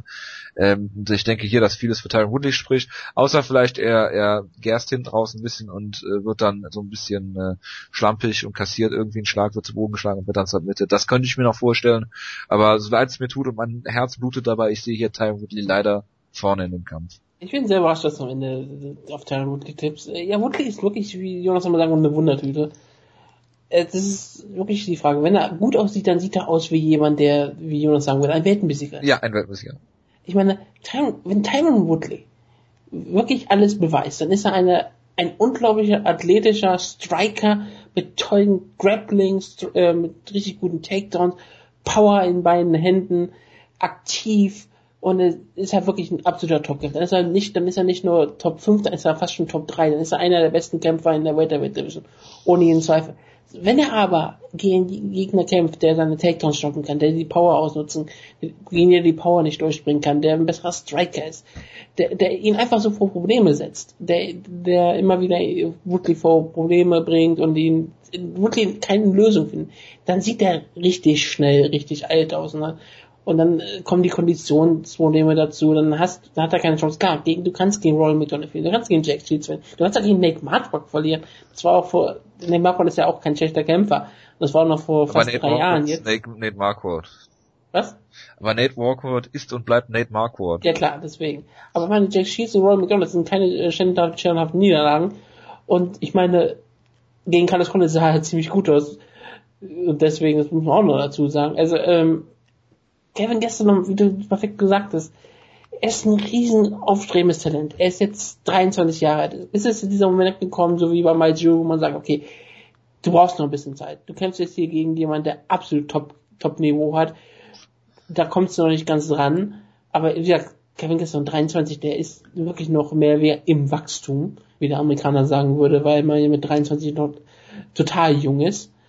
Blutjung. Und deswegen ist es schwierig. Er hat mit Jack Ellenberger einen absoluten richtig guten Gegner besiegt und zwar total zerstört. Und das ist schon beeindruckend, weil Jack Ellenberger ist ziemlich gut, aber der ähm, ist halt, hat halt bewiesen, dass er nicht mehr ist als ein Geldkeeper. Jonas würde auch jetzt darauf hinweisen, auf den Nico Musoke-Kampf. Er wird natürlich auf den Musoke-Kampf hinweisen, dass er eigentlich klar verloren hat und auch Rick Story hat auch klar verloren. Ja, ja, genau, klar. Und das, das ist eindeutig, gegen Rick Story hat er keine Chance gehabt und klar. Es ist schwierig, aber ja, Tyron Woodley ist der erfahrenere von beiden. Ich würde aktuell eigentlich immer noch sagen, wenn wirklich Woodley da ist, ist auch der bessere Kämpfer von beiden. Aktuell noch. In Zukunft würde ich immer noch erwarten, dass Kevin Gaston die höhere, höhere Quote. Ich bin eher, sozusagen, ich erwarte eher, dass Kevin Gaston irgendwann den Titel gewinnt als Tyron Woodley. Ja, er hat auf jeden Fall das mehr, mehr Potenzial noch er hat dieses Potenzial nach oben und bei Woodley bin ich halt, ich habe bei Woodley immer gesagt, ich glaube nicht, dass er mental da ist. Ich glaube, Woodley ist jemand, dass wenn er gegen jemanden kämpft, wo er weiß, dass er besser ist, da wird er gewinnen. Aber ich weiß nicht, ob Tyron Woodley gegen Leute gewinnen kann, wo er sich nicht sicher ist. Und ich glaube, dass er das doch noch das Selbstvertrauen hat und das Selbstverständnis hat, dass er sich vor Kevin Gastelum sieht. Und solange Kevin Gastelum nicht irgendwas Überraschendes in der ersten Runde zeigt, was vielleicht Woodley bricht, bin ich der Meinung, dass Woodley den Kampf gewinnt. Und ich glaube, dann finisht er ihn auch. Ich glaube, dann ist Woodley auch jemand, der hier Kevin Gastelum richtig hart zusetzen wird. Und ich sage sogar, äh, Tyron Woodley knockt Kevin Gastelum in der ersten Runde aus. Ja, das würde mich nicht wundern. Aber ich sage auch, wie du schon gesagt hast, ich glaube nicht, dass Tyron Woodley äh, mal einen UFC-Titel gewinnt. Weil Wir haben uns häufiger schon geirrt bei solchen Sachen, aber ja, ja, ja. Tyron Woodley ist, ich, ich habe da irgendwie kein gutes Gefühl bei ihm. Ja, ich weiß, ich weiß ganz genau, was du meinst. Und ich würde auch gerne nochmal ein Rematch, auch wenn ich äh, Rematches sonst natürlich nicht gerne sehe, gegen Carlos Condit sehen. Ja, das weil, weil er ihn äh, ziemlich ziemlich zerstört hat bis zu dieser Verletzung halt. Und ich weiß halt nicht, ob der Kampf in der dritten Runde auch noch so ausgesehen hätte, weil Tyron Woodley ja auch jemand ist, der hinten raus äh, etwas an Kondition verliert. Aber gut, warten wir mal ab. Vielleicht gewinnt Kevin Gastelum ja. Ich wäre der Letzte, der, der sich da nicht freuen würde. Ähm, weiter im Lightweight haben wir ähm, äh, auch einen sehr spannenden Kampf, zumindest auf dem Papier. Ähm, Joe Lawson kämpft äh, gegen äh, L.I. Quinter und äh, Joe Lawson ist halt jemand, den ich sehr, sehr gerne sehe weil er auch diesen dieses unglaublich aggressive Grappling immer hat, als auch etliche ähm, äh, UFC äh, äh, Boni, ne, Bonusse, ja, äh, Bonus, äh, mehrere Bonus äh, schon abgeräumt äh, und ist halt dieser dieser äh, ja aggressive Grappler. Er führt die Liste sogar mit 13. Ja, perfekt. Äh, und Elia Quinter ist halt jemand, der habe ich jetzt so äh, stark noch noch nicht gesehen eigentlich, äh, wie vor allen Dingen in seinem letzten Kampf gegen Ross Pearson, den er ja da ziemlich K.O. geschlagen hat im Stand, was, was ich niemals habe kommen sehen, ähm, dass, dass Elia Quinter dazu in der Lage gewesen wäre, hat jetzt ähm, bei Tough gegen Michael Chiesa verloren und wurde von Mitch Clark äh, per Darth Joke submitted, okay. Ähm, trainiert bei Sarah Longo, da gibt es bestimmt interessante Szenen, äh, wenn äh, Chris Whiteman wieder im Publikum sitzt, der dann total abgeht. Ähm, allerdings denke ich hier in dem Kampf wird Joe Lawson, der natürlich ein bisschen striken kann, hat auch äh, ja Melvin Giard damals fast ausgenockt äh, bei dem Kampf in Houston, das ist aber ähm, auch schon ein bisschen her und Melvin Giard, gut, man kennt Melvin Giard, ähm, hat unglaubliche Schlachten geschlagen gegen, gegen Jim Miller, gegen Jamie Warner, das sind alles hervorragende Kämpfe gewesen damals. Und äh, ich glaube, dass Joe Lawson hier versuchen wird, den Kampf zu Boden zu nehmen. Das müsste eigentlich immer der Gameplan sein. Wenn das nicht funktioniert, dann kann es lange oder halt eben eine kurze Nacht werden für Joe Lawson. Aber ich denke, er wird versuchen, den, den Takedown zu holen. Wenn er den bekommt, wird er ziemlich äh, aggressiv grappeln, äh, keine Chance un, äh, ja, ungenutzt lassen. Und ich denke, dass Joe Lawson hier entweder eine Decision gewinnt durch sein Grappling oder er Quinter sowas kann. Ja, ähm, wie gesagt, Aya Quinter hatte vor allem diese Siegesserie gehabt, die im Anfang des Jahres dann gestoppt wurde von Mitch Clark, was auch nicht wirklich so eine absolut schlimme Niederlage ist, aber klar, das hat auch immer doch Leute aufmerksam gemacht, dass vielleicht Aya Quinter nicht auf den hohen Niveaus, dann hat er Rodrigo Dam und Ross Pearson total zerstört. Ich meine, Ross Pearson hat er auseinandergenommen, womit ich nie im Leben gerechnet hätte, und das hat Aya Quinter wieder zurück auf die Karte gebracht, wo man denkt, okay, vielleicht ist Aya Quinter doch da, er ist 27, er kommt also wirklich in das beste Alter, langsam rein, er trainiert mit, mit Sarah und seinem Team. Er ist ein solider Grappler, aber Joe Lawson ist halt so ein total spektakulärer Kämpfer, den alle Leute wirklich gerne mögen. Er ist 30, ist perfekten Alter.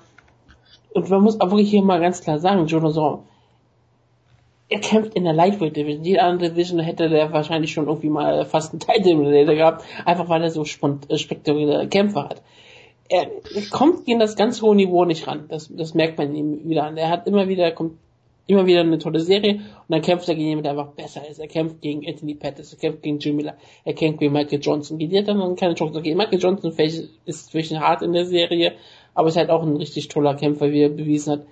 Aber gegen Leute, die ähm, nicht das ganz hohe Niveau hat, dann gewinnt er. Und der gewinnt er meistens spektakulär und hat einen richtig guten Kampf. Und ich weiß halt nicht, wo Ajax mit jetzt hinfällt. Julason ist ein Gatekeeper.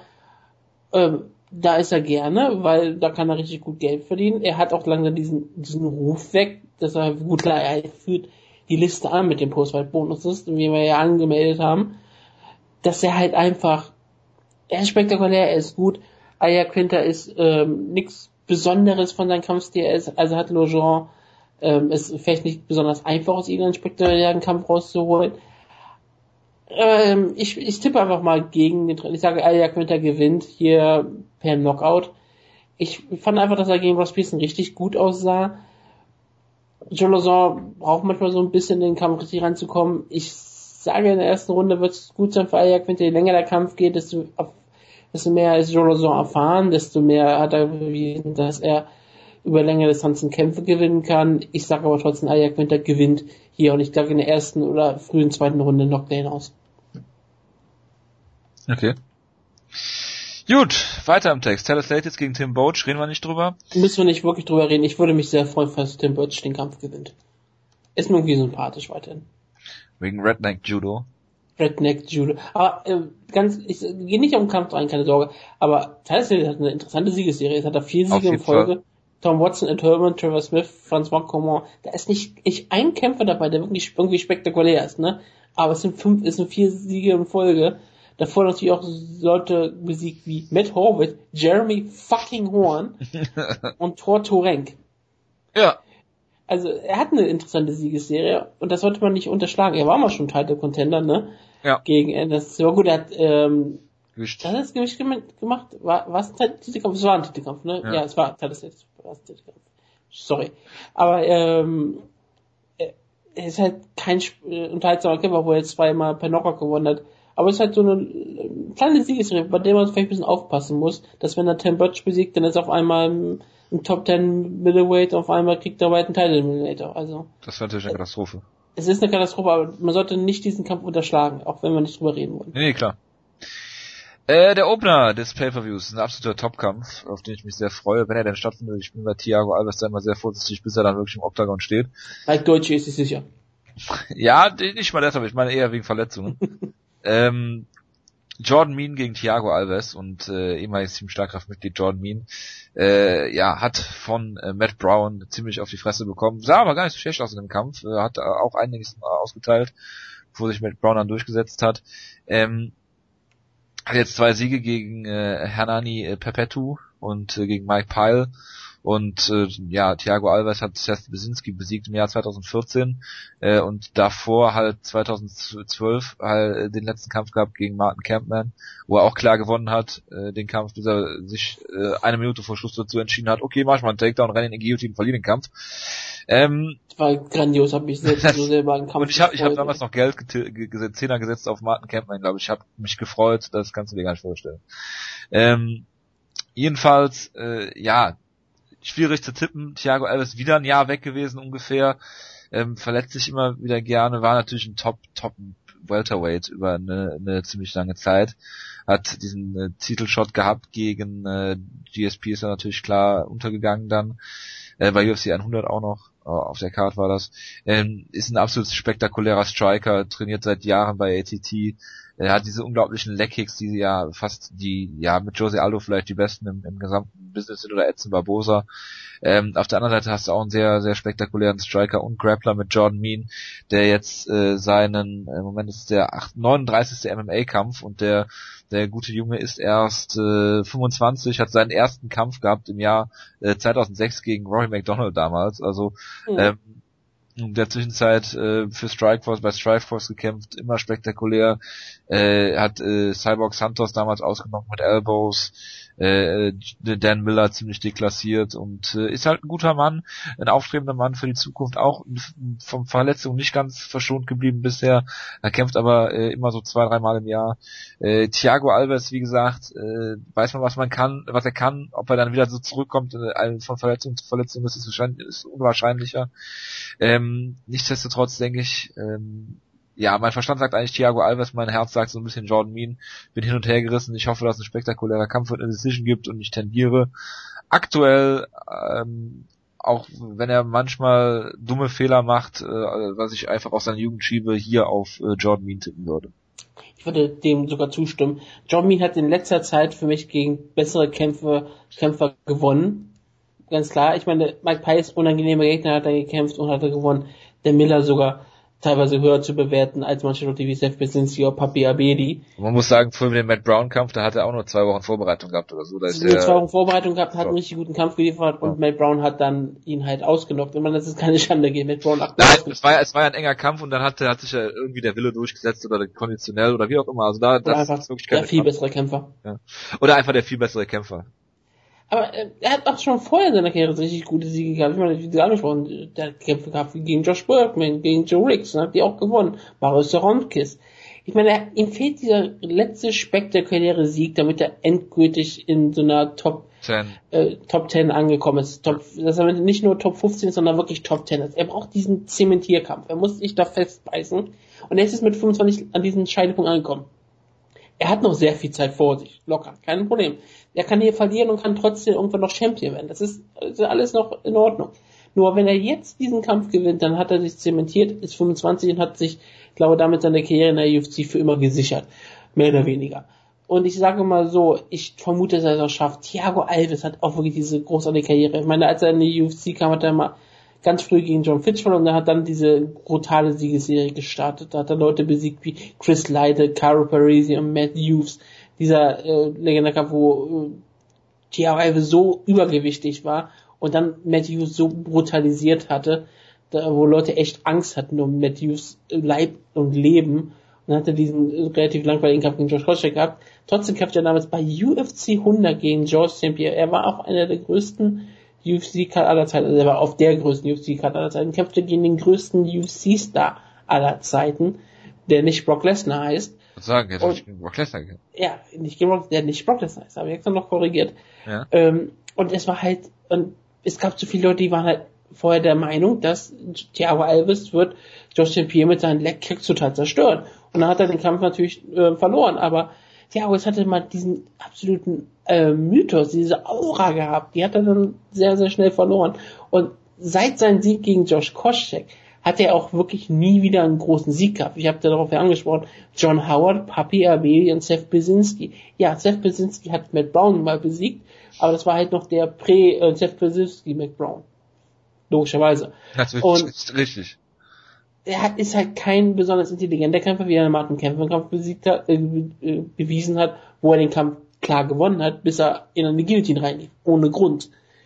Ich meine, Rick Story hat er verloren, das war zu dem Zeitpunkt, als alle Leute noch auf den Rick Story Hype Train abgefahren sind. Also das ist auch kein, keine Schande, aber ihm fehlt er jetzt, ihm fehlt jetzt seit über, wie viele Jahre sind das jetzt gerade? Zwei? Das ist echt, das sind sechs Jahre fast, ne? Ihm fehlt ihm ein großer Sieg. Das ist schon, ähm, schon ziemlich hart, wenn du mal so überlegst. Sein letzter großer Sieg, Josh Koscheck, war im Oktober 2008. Und er erlebt halt noch davon, dass er halt äh, damals ein riesengroßer Star war und jetzt ist er langsam auf dem absteigenden Ast, obwohl er selbst gerade mal 31 ist. Und wir haben über Robbie Lawler und solche Sachen geredet. Manchmal viel. Ich, ich habe hier gerade meinen ähm, Stift ein bisschen gedreht, das tut mir leid, weil der macht auf einmal Geräusche, das tut mir Ich dachte, einer deiner Wellensittiche würde gerade abnippeln. Aber gut. das sind Agaponien. Ach so, Entschuldigung. Liebesvögel. Nein, äh, Thiago Alves könnte irgendwann auch eine Karriere hinlegen wie Robin Holler. Wir haben es erlebt. Wir haben viele Leute schon abgesagt, auf einmal macht's Klick und plötzlich ist jemand wieder da. Wie gesagt, Alves ist 31, der kann noch, der wird noch besser. Der kann noch besser werden. Seine Karriere ist nicht nicht zu Ende. Aber wir reden manchmal so von über ihn, als wäre er jetzt schon am Ende seiner Karriere angekommen. Er ist so alt wie Nick Diaz. Deswegen sollte man das jetzt auch nicht ausschließen. Wäre ja Ähm, doch ein wunderbarer Kampf. Nick Diaz gegen Thiago Ja. Alves. Das wäre auf jeden Fall, wenn Nick Diaz wieder runtergeht oder vielleicht wieder, wenn Thiago Alves jetzt diesen Kampf gewinnt, wäre auch mal ein interessanter Kampf zu sehen, klar. Aber wir sind ja schon in einem Zeitpunkt angekommen, wo wir Nick, Nick Diaz in Legendenkämpfen sehen, nicht mehr in echten normalen Kämpfen, ne? Ja. Das, das ist ja das Spektakuläre. Aber ja, ähm, ich habe große Schwierigkeiten auf Thiago Alves zu tippen, wie gesagt, weil sein letzter großer Sieg so lange her ist. Er ist ein unangenehmer Gegner. Jordan Bean sieht einfach aus wie jemand, der eine neue Generation spricht, auch wenn er nur sechs Jahre Unterschied ist. Also eine Schul eine Schulklasse, eine Sch einmal Schule sozusagen. Ich sag, Jordan Bean gewinnt auch eine Decision, aber ich würde Thiago Alves Karriere noch nicht abschreiben wollen. Mag sein. Mag sein. Gut. Das war die Maincard. Kommen wir zu den Prelims und da Die ist ist der, ziemlich gut, die Maincard, muss man ganz ehrlich sagen. Sie hat Prelims nicht sind einen auch sehr Kampf- Ja, die Prelims ist auch sehr gut. Aber ich muss wirklich sagen, die Maincard hat sehr viel Potenzial spektakulär zu sein, hat aber auch wirklich mit Titus Latest, Tyron Woodley, gerade so zwei Namen auf der Karte, die manchmal doch relativ langweilige Kämpfe haben. Und bei Thiago Alves bin ich mir auch nie 100% sicher. Schauen wir mal. Ja, ich habe, also wenn alles gut läuft, finde ich die Karte total geil. Gut, machen wir weiter mit den Prelims und da ist im Main Event Misha Tate gegen Sarah McMahon, das ist ja ein Kampf, den viele schon über längere Zeit gefordert haben. Äh, Misha Tate kommt jetzt äh, nach der mal wieder kassierten Ronda Rousey Niederlage aus zwei Siegen 2014 gegen Liz Camouche und gegen Rinda Kai. Camouche okay, äh, Rinda Kai kann ich schlecht einschätzen, aber da hat sie halt getan, was sie tun musste hatte auch klare körperliche Vorteile. Ähm, kann man alles ein bisschen schlecht bewerten. Ich finde auch, dass, äh, dass äh, Misha Tate in äh, ja, letzter Zeit nicht wirklich so gut aussah, wie es sie eigentlich hätte sehen, äh, vielleicht wie sie eigentlich ist oder sein könnte. Ähm, dagegen Sarah McMahon, ja, eigentlich genau das gleiche Phänomen. Ich habe jetzt den Lauren Murphy Kampf nicht gesehen. Äh, kann also nur über die, äh, ja, Shayna Baszler, Sheila Gaff, Ronda Rousey Kämpfe äh, sprechen. Gegen Rousey natürlich blöd gelaufen für sie, im Clinch, äh, äh, ja, Knie zum Körper kassiert und direkt zusammengefaltet. Er war ja immer so ein bisschen die Hoffnungsträgerin als, äh, ähm, ja, als Ronda Rousey Besiegerin oder, oder möglicherweise mit einem Skillset ausgestattet, äh, was Ronda Rousey gefährlich werden könnte, hat dann natürlich nicht funktioniert, okay. Äh, Schwamm drüber, äh, den Lauren Murphy Kampf habe ich nicht gesehen, weil ich da gerade auf dem Rückflug von Amerika war und mich nicht äh, äh, dazu durchringen konnte, die Fight Night in Maine nachzuholen. Äh, da müsstest du äh, eigentlich was dann zu sagen. Ich ja. Ähm, finde es schwierig, würde sagen, dass äh, Misha Tate im Stand gegebenenfalls besser ist. Sarah McMahon sollte über besseres Ringen verfügen, allerdings ist Misha Tate auch keine schlechte Ringerin. Äh, eine bessere Gra Grapplerin wahrscheinlich. Ähm, ist für mich eigentlich so ein Toss-up. Ich hoffe hier, dass Sarah McMahon gewinnt, weil sie mir wesentlich sympathischer ist. Ja, die Sache mit Michael Tate ist, dass sie ja eigentlich auch eine Ringerin ist, die dann sehr viel Kickboxen gelernt hat und ein gutes Grappling sich erbaut hat. Ringerisch wird sie gegen Sarah McMahon keine Chance haben. Sarah McMahon ist da, ich sag mal so, etwas besser vielleicht. So ein Stückchen. Und das hat sie auch bewiesen. Nur ähm, in den letzten Kampf gegen Lauren Murphy es war halt ein ziemlich enger Kampf, weil McMahon hat den Kampf äh, mehrfach zu Boden genommen ohne Probleme, hat da aber nicht viel machen können am Boden, während Lauren Murphy sie mit Elbows vom Brücken aus ziemlich äh, malträtiert hat. Und in den letzten Runden hat äh, auch äh, Murphy Sarah McMahon im Stand-up gegen den Käfig gehalten und hat sie da mit Elbows gegen den Kopf gegen den Kopf geschlagen, mit Knees zugedeckt. Und man hat wirklich gedacht, okay, McMahon hat diesen Kampf vielleicht sogar verloren. Aber es war eine Split Decision, es war ein ziemlich hart und kämpfer Kampf. Und Misha Tate ist eine ziemlich gute Kickboxerin geworden. Also sie ist jetzt nicht gerade so, oh, sie ist eine der besten Strikerinnen in der Women's Division, das, das nicht. Sie ist eigentlich immer noch im Großen und Ganzen eine Grapplerin. Aber sie hat sich gemacht, sie ist auf jeden Fall eine bessere Strikerin als Sarah Man, bei der man wirklich angemerkt hat, dass sie das Striking noch nie so wirklich äh, gelernt hat. Sie ist vielleicht sogar eine bessere, Sarah Man ist vielleicht eine bessere Strikerin als Phil Davis und hat dafür auch da etwas ein bisschen mehr Natürlichkeit, aber es ist nicht gerade, es ist immer noch nicht wirklich natürlich. Und bei Micha Tate kommt halt auch dazu, dass sie eine lange Karriere hat, sie hat gegen alles schon gekämpft.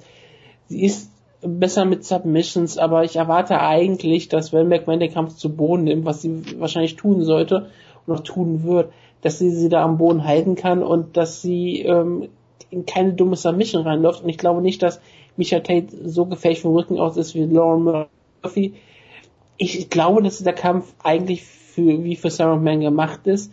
Ich weiß nicht, was die UFC sich erhofft. Micha Tate ist immer noch äh, die aktivere Kämpfer von beiden, das ist für die UFC sehr wichtig. Und sie hat einiges mehr, Charis mehr Charisma als Sarah Man. Und sie hat in ihrem letzten Kampf gegen Ronda Rousey auch schon etwas länger durchgehalten als Sarah Man. Es ist einfacher zu vermarkten, falls es noch zu dem Kampf kommt, kommen müsste. Ich hoffe nicht, dass die UFC das wirklich machen, machen möchte, aber es könnte dazu kommen. Misha Tate ist ein gewisser Star. Sarah McMahon ist es trotz ihrer olympischen Geschichte eigentlich nicht wirklich. Äh, Tate hat mehr Mixed Martial Arts Erfahrung. Tate ist, ich, ich glaube, Tate ist natürlich nicht wirklich Favoritin. Ich sag, McMahon gewinnt den Kampf, aber ich wäre null, null überrascht, wenn Misha Tate die Decision holt. Wirklich null. Aber ich, am Ende sage ich, ich kann auf Tate nicht tippen. Ich mag Brian Caraway einfach nicht. Das, äh, da, ja, bin ich absolut bei dir. Nächster Kampf, Entschuldigung. Äh, Ed Herman, ja, Team Schlagkraft, Ed Herman. Wir haben übrigens beide Team Schlagkraft Middleweight Kämpfer hier auf der Card. Ja. Ja, das ist auch die, die äh, schwerste Gewichtsklasse auf dieser Karte. Ist das so? Middleweight, es gibt keinen Kampf drüber. Stimmt, stimmt, ja, korrekt. Ja, das verspricht ja einiges. Also Middleweight an sich nicht. Äh, Ed Herman gegen Derek Bronson. Ähm, ja, muss ich einfach äh, frei von der Leber weg einfach sagen, äh, muss ich gegen Team Schlagkraft tippen. Ja? Nochmal Grüße an Valley Silver. Äh, Ed Herman hat bisher Niederlage, Sieg, Niederlage aneinandergereiht in seinen letzten Kämpfen. Ist auch so mal kurz zu Strikeforce rübergegangen, um gegen äh, äh, Jacare zu verlieren. Ähm, Derek Bronson sah in der UFC bisher sehr gut aus, auch gegen Yolo Romero eigentlich den besten Eindruck gemacht von allen Kämpfern, jetzt mal abgesehen von Tim Kennedy, der ihn ja fast K.O. geschlagen hat. Und äh, ja, er ist ein guter Striker, er ist ein guter Ringer. Ed Herman lebt ja eigentlich von seinem Grappling und wird den Kampf nicht zu Boden nehmen können, deswegen sicher viele klare Vorteile für Derek Brunson, der den Kampf gewinnen wird. Und frage mich gerade, warum wir Derek Brunson nicht bei Team Schlagkraft haben. Aber gut, das nur nebenbei. Ähm, da war irgendwas. S31, ich glaube irgendwas. Ich weiß nicht, warum ich Derek Bronson nicht nominiert habe. Ich glaube, er ist halt ein kein besonders spektakulärer Kämpfer und keiner, der die Leute zum Lachen bringt, wenn ich seinen Namen vorlese. Bei der ähm, Nominierung. Aber, aber Ed Herman oder was? Ja, Ed Herman hat euch zum Lachen gebracht, genauso wie die andere Nominierung, Tom Watson. Deswegen habe ich einen totalen Erfolg da gefallen. Ich habe auch Tom Watson nominiert, glaube ich. ja, Doch, das ist ich. Ich habe in jeder Gewichtsklasse einen, den ich nominiert habe. Vielleicht ist es auch so, dass du Tom Watson nominiert hast. Das kann irgendwie auch sein. Ich weiß nicht, wen ich noch. Doch, ich habe auf jeden Fall gesagt Tom King Kong Watson, wie du ihn immer genannt ich weiß, vielleicht habe ich ja ähm, jemand anderes nominiert gehabt. hast. Ist ja auch egal. Ich? Ich, ich habe Ed Herman und Tim Birch, glaube ich, gehabt. Das kann sein.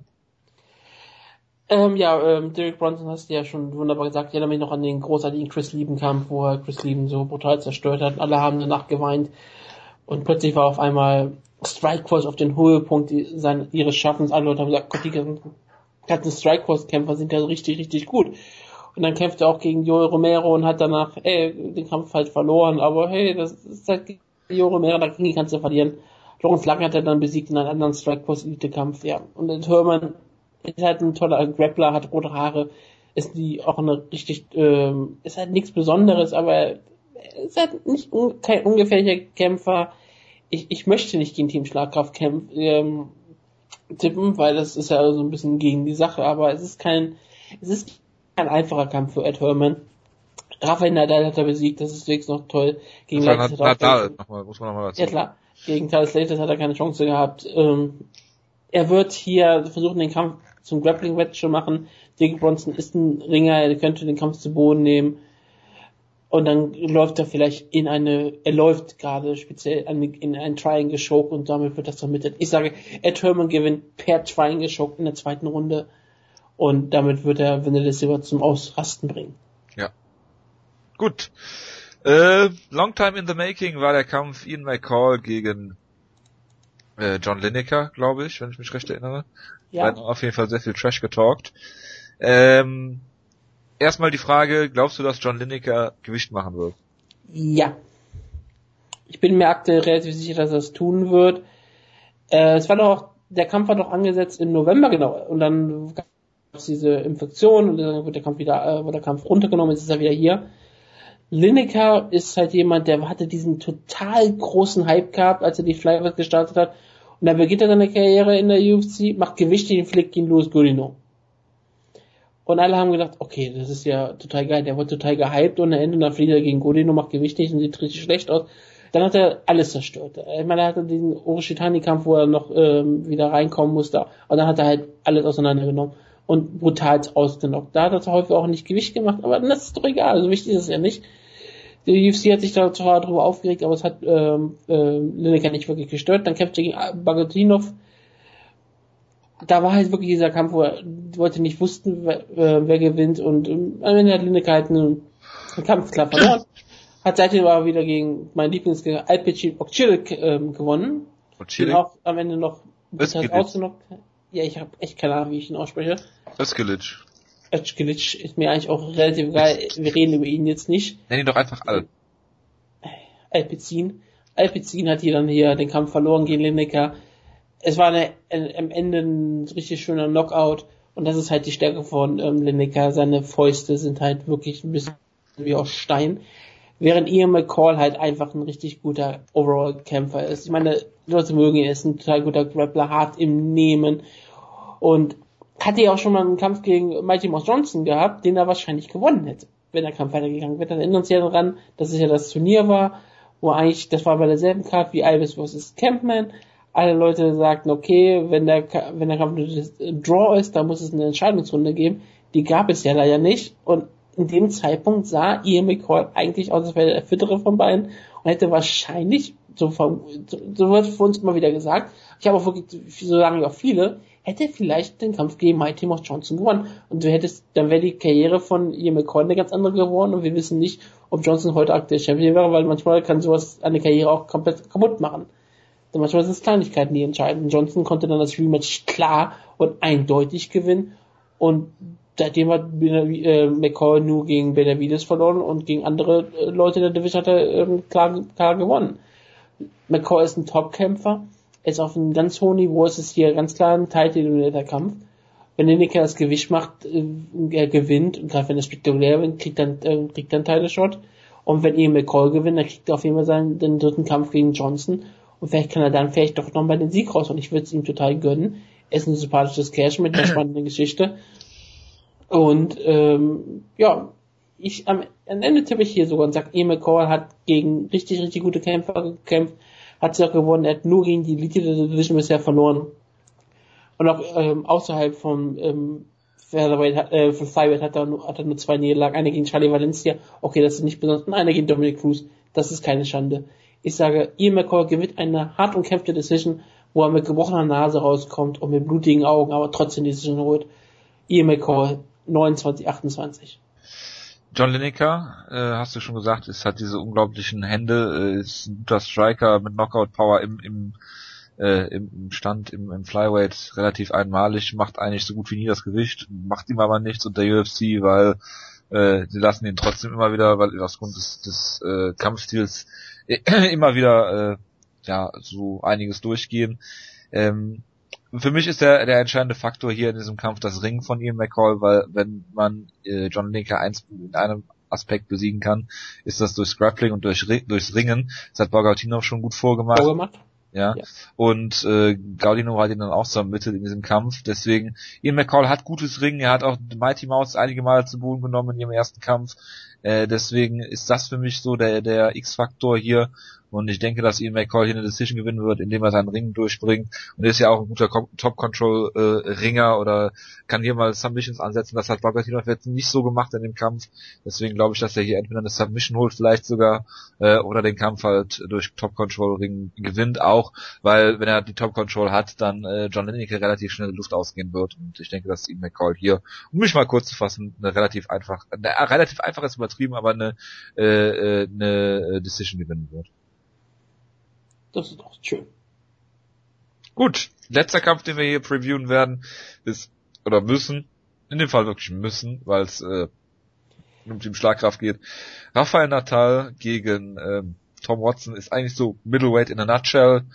Äh, Tom Watson ist kein besonders guter Kämpfer, Rafael Natal ebenso nicht. Ach.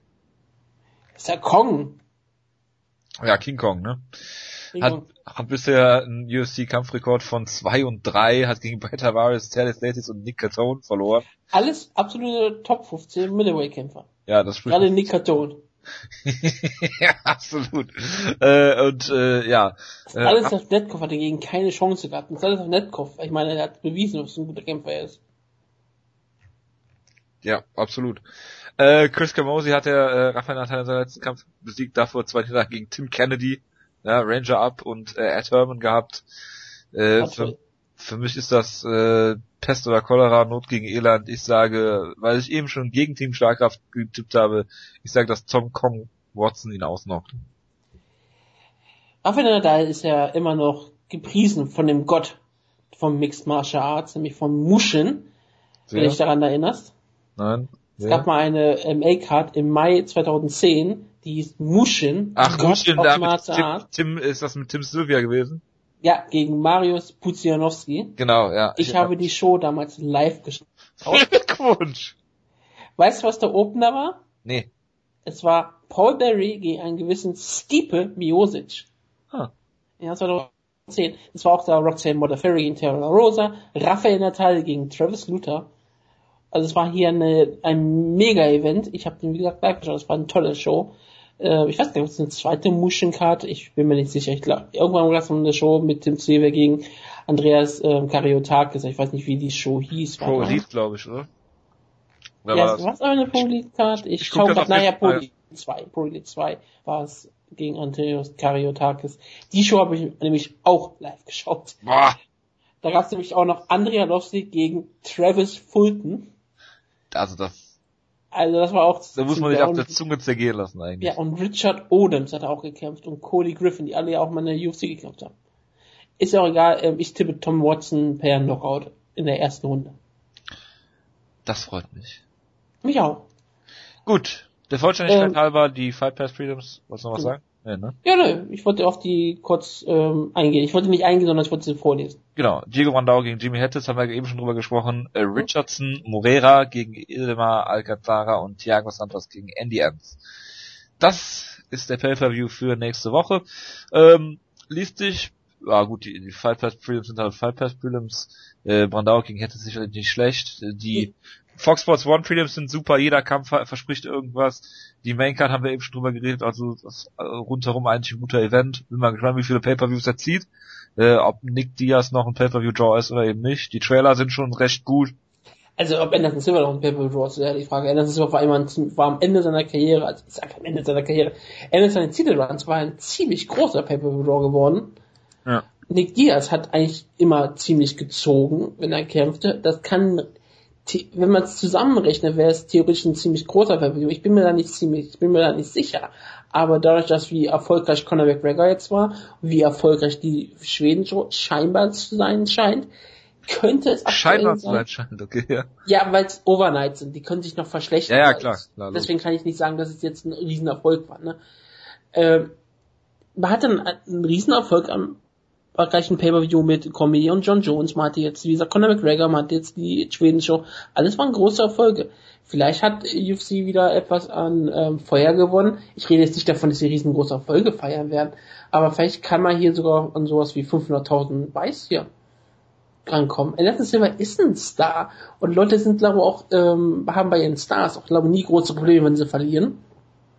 Und Anderson Silver hat auch noch dieses Potenzial, dass er halt zurückkommt von der Verletzung. Nick Diaz war immer etwas Spektakuläres.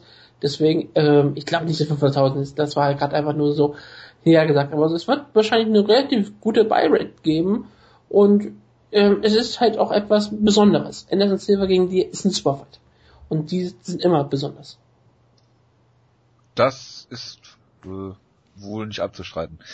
Äh, ja, und somit konkludieren wir diese Ausgabe, die jetzt über zweieinhalb Stunden lang ist. Ähm, zu guter Letzt möchte ich noch ein, zwei Worte zum guten Thomasson äh, vom Cyborg loswerden. Äh, er ist neuer äh, Hörer von uns seit drei bis äh, von seit sechs bis sieben Wochen ungefähr.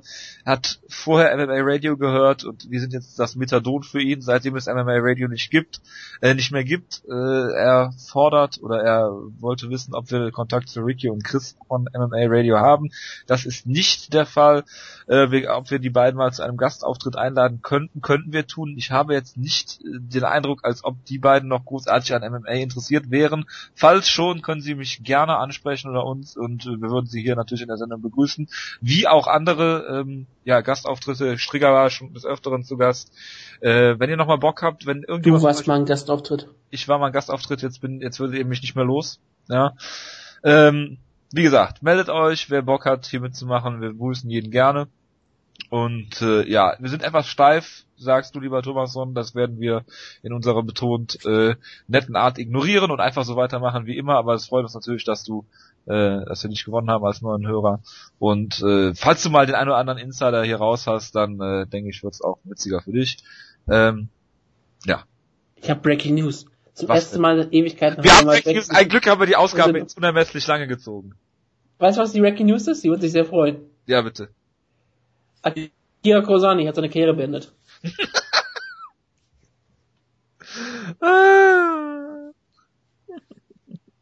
er hat jetzt offiziell gesagt, seine Karriere ist vorbei.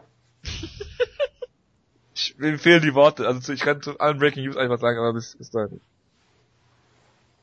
Ich bin, bin sprachlos, ich bin fassungslos. Was, wir, wir laufen die Freudentränen gerade runter. Wir können, wir könnten jetzt nochmal live zu Jonas Schweden schalten und gucken, wie die Stimmung in dem Land ist. Nebenan es steht still im Moment. Es ist bestimmt sehr ruhig aktuell, ja, das ist richtig. Man hat eine Schweigeminute eingeweckt und es ist vielleicht sogar eine Schweigestunde. Ja, das kann natürlich sein. Ähm, ja, bis dahin, ich wünsche euch einen guten Start in die Woche, trotz dieser traurigen News, die wir gerade hier reinbekommen haben. Äh, bis dahin, macht's gut, gehabt euch wohl und wir hören uns nächsten Sonntag, Montag wahrscheinlich wieder. Bis dahin, macht's gut. Ciao, ciao.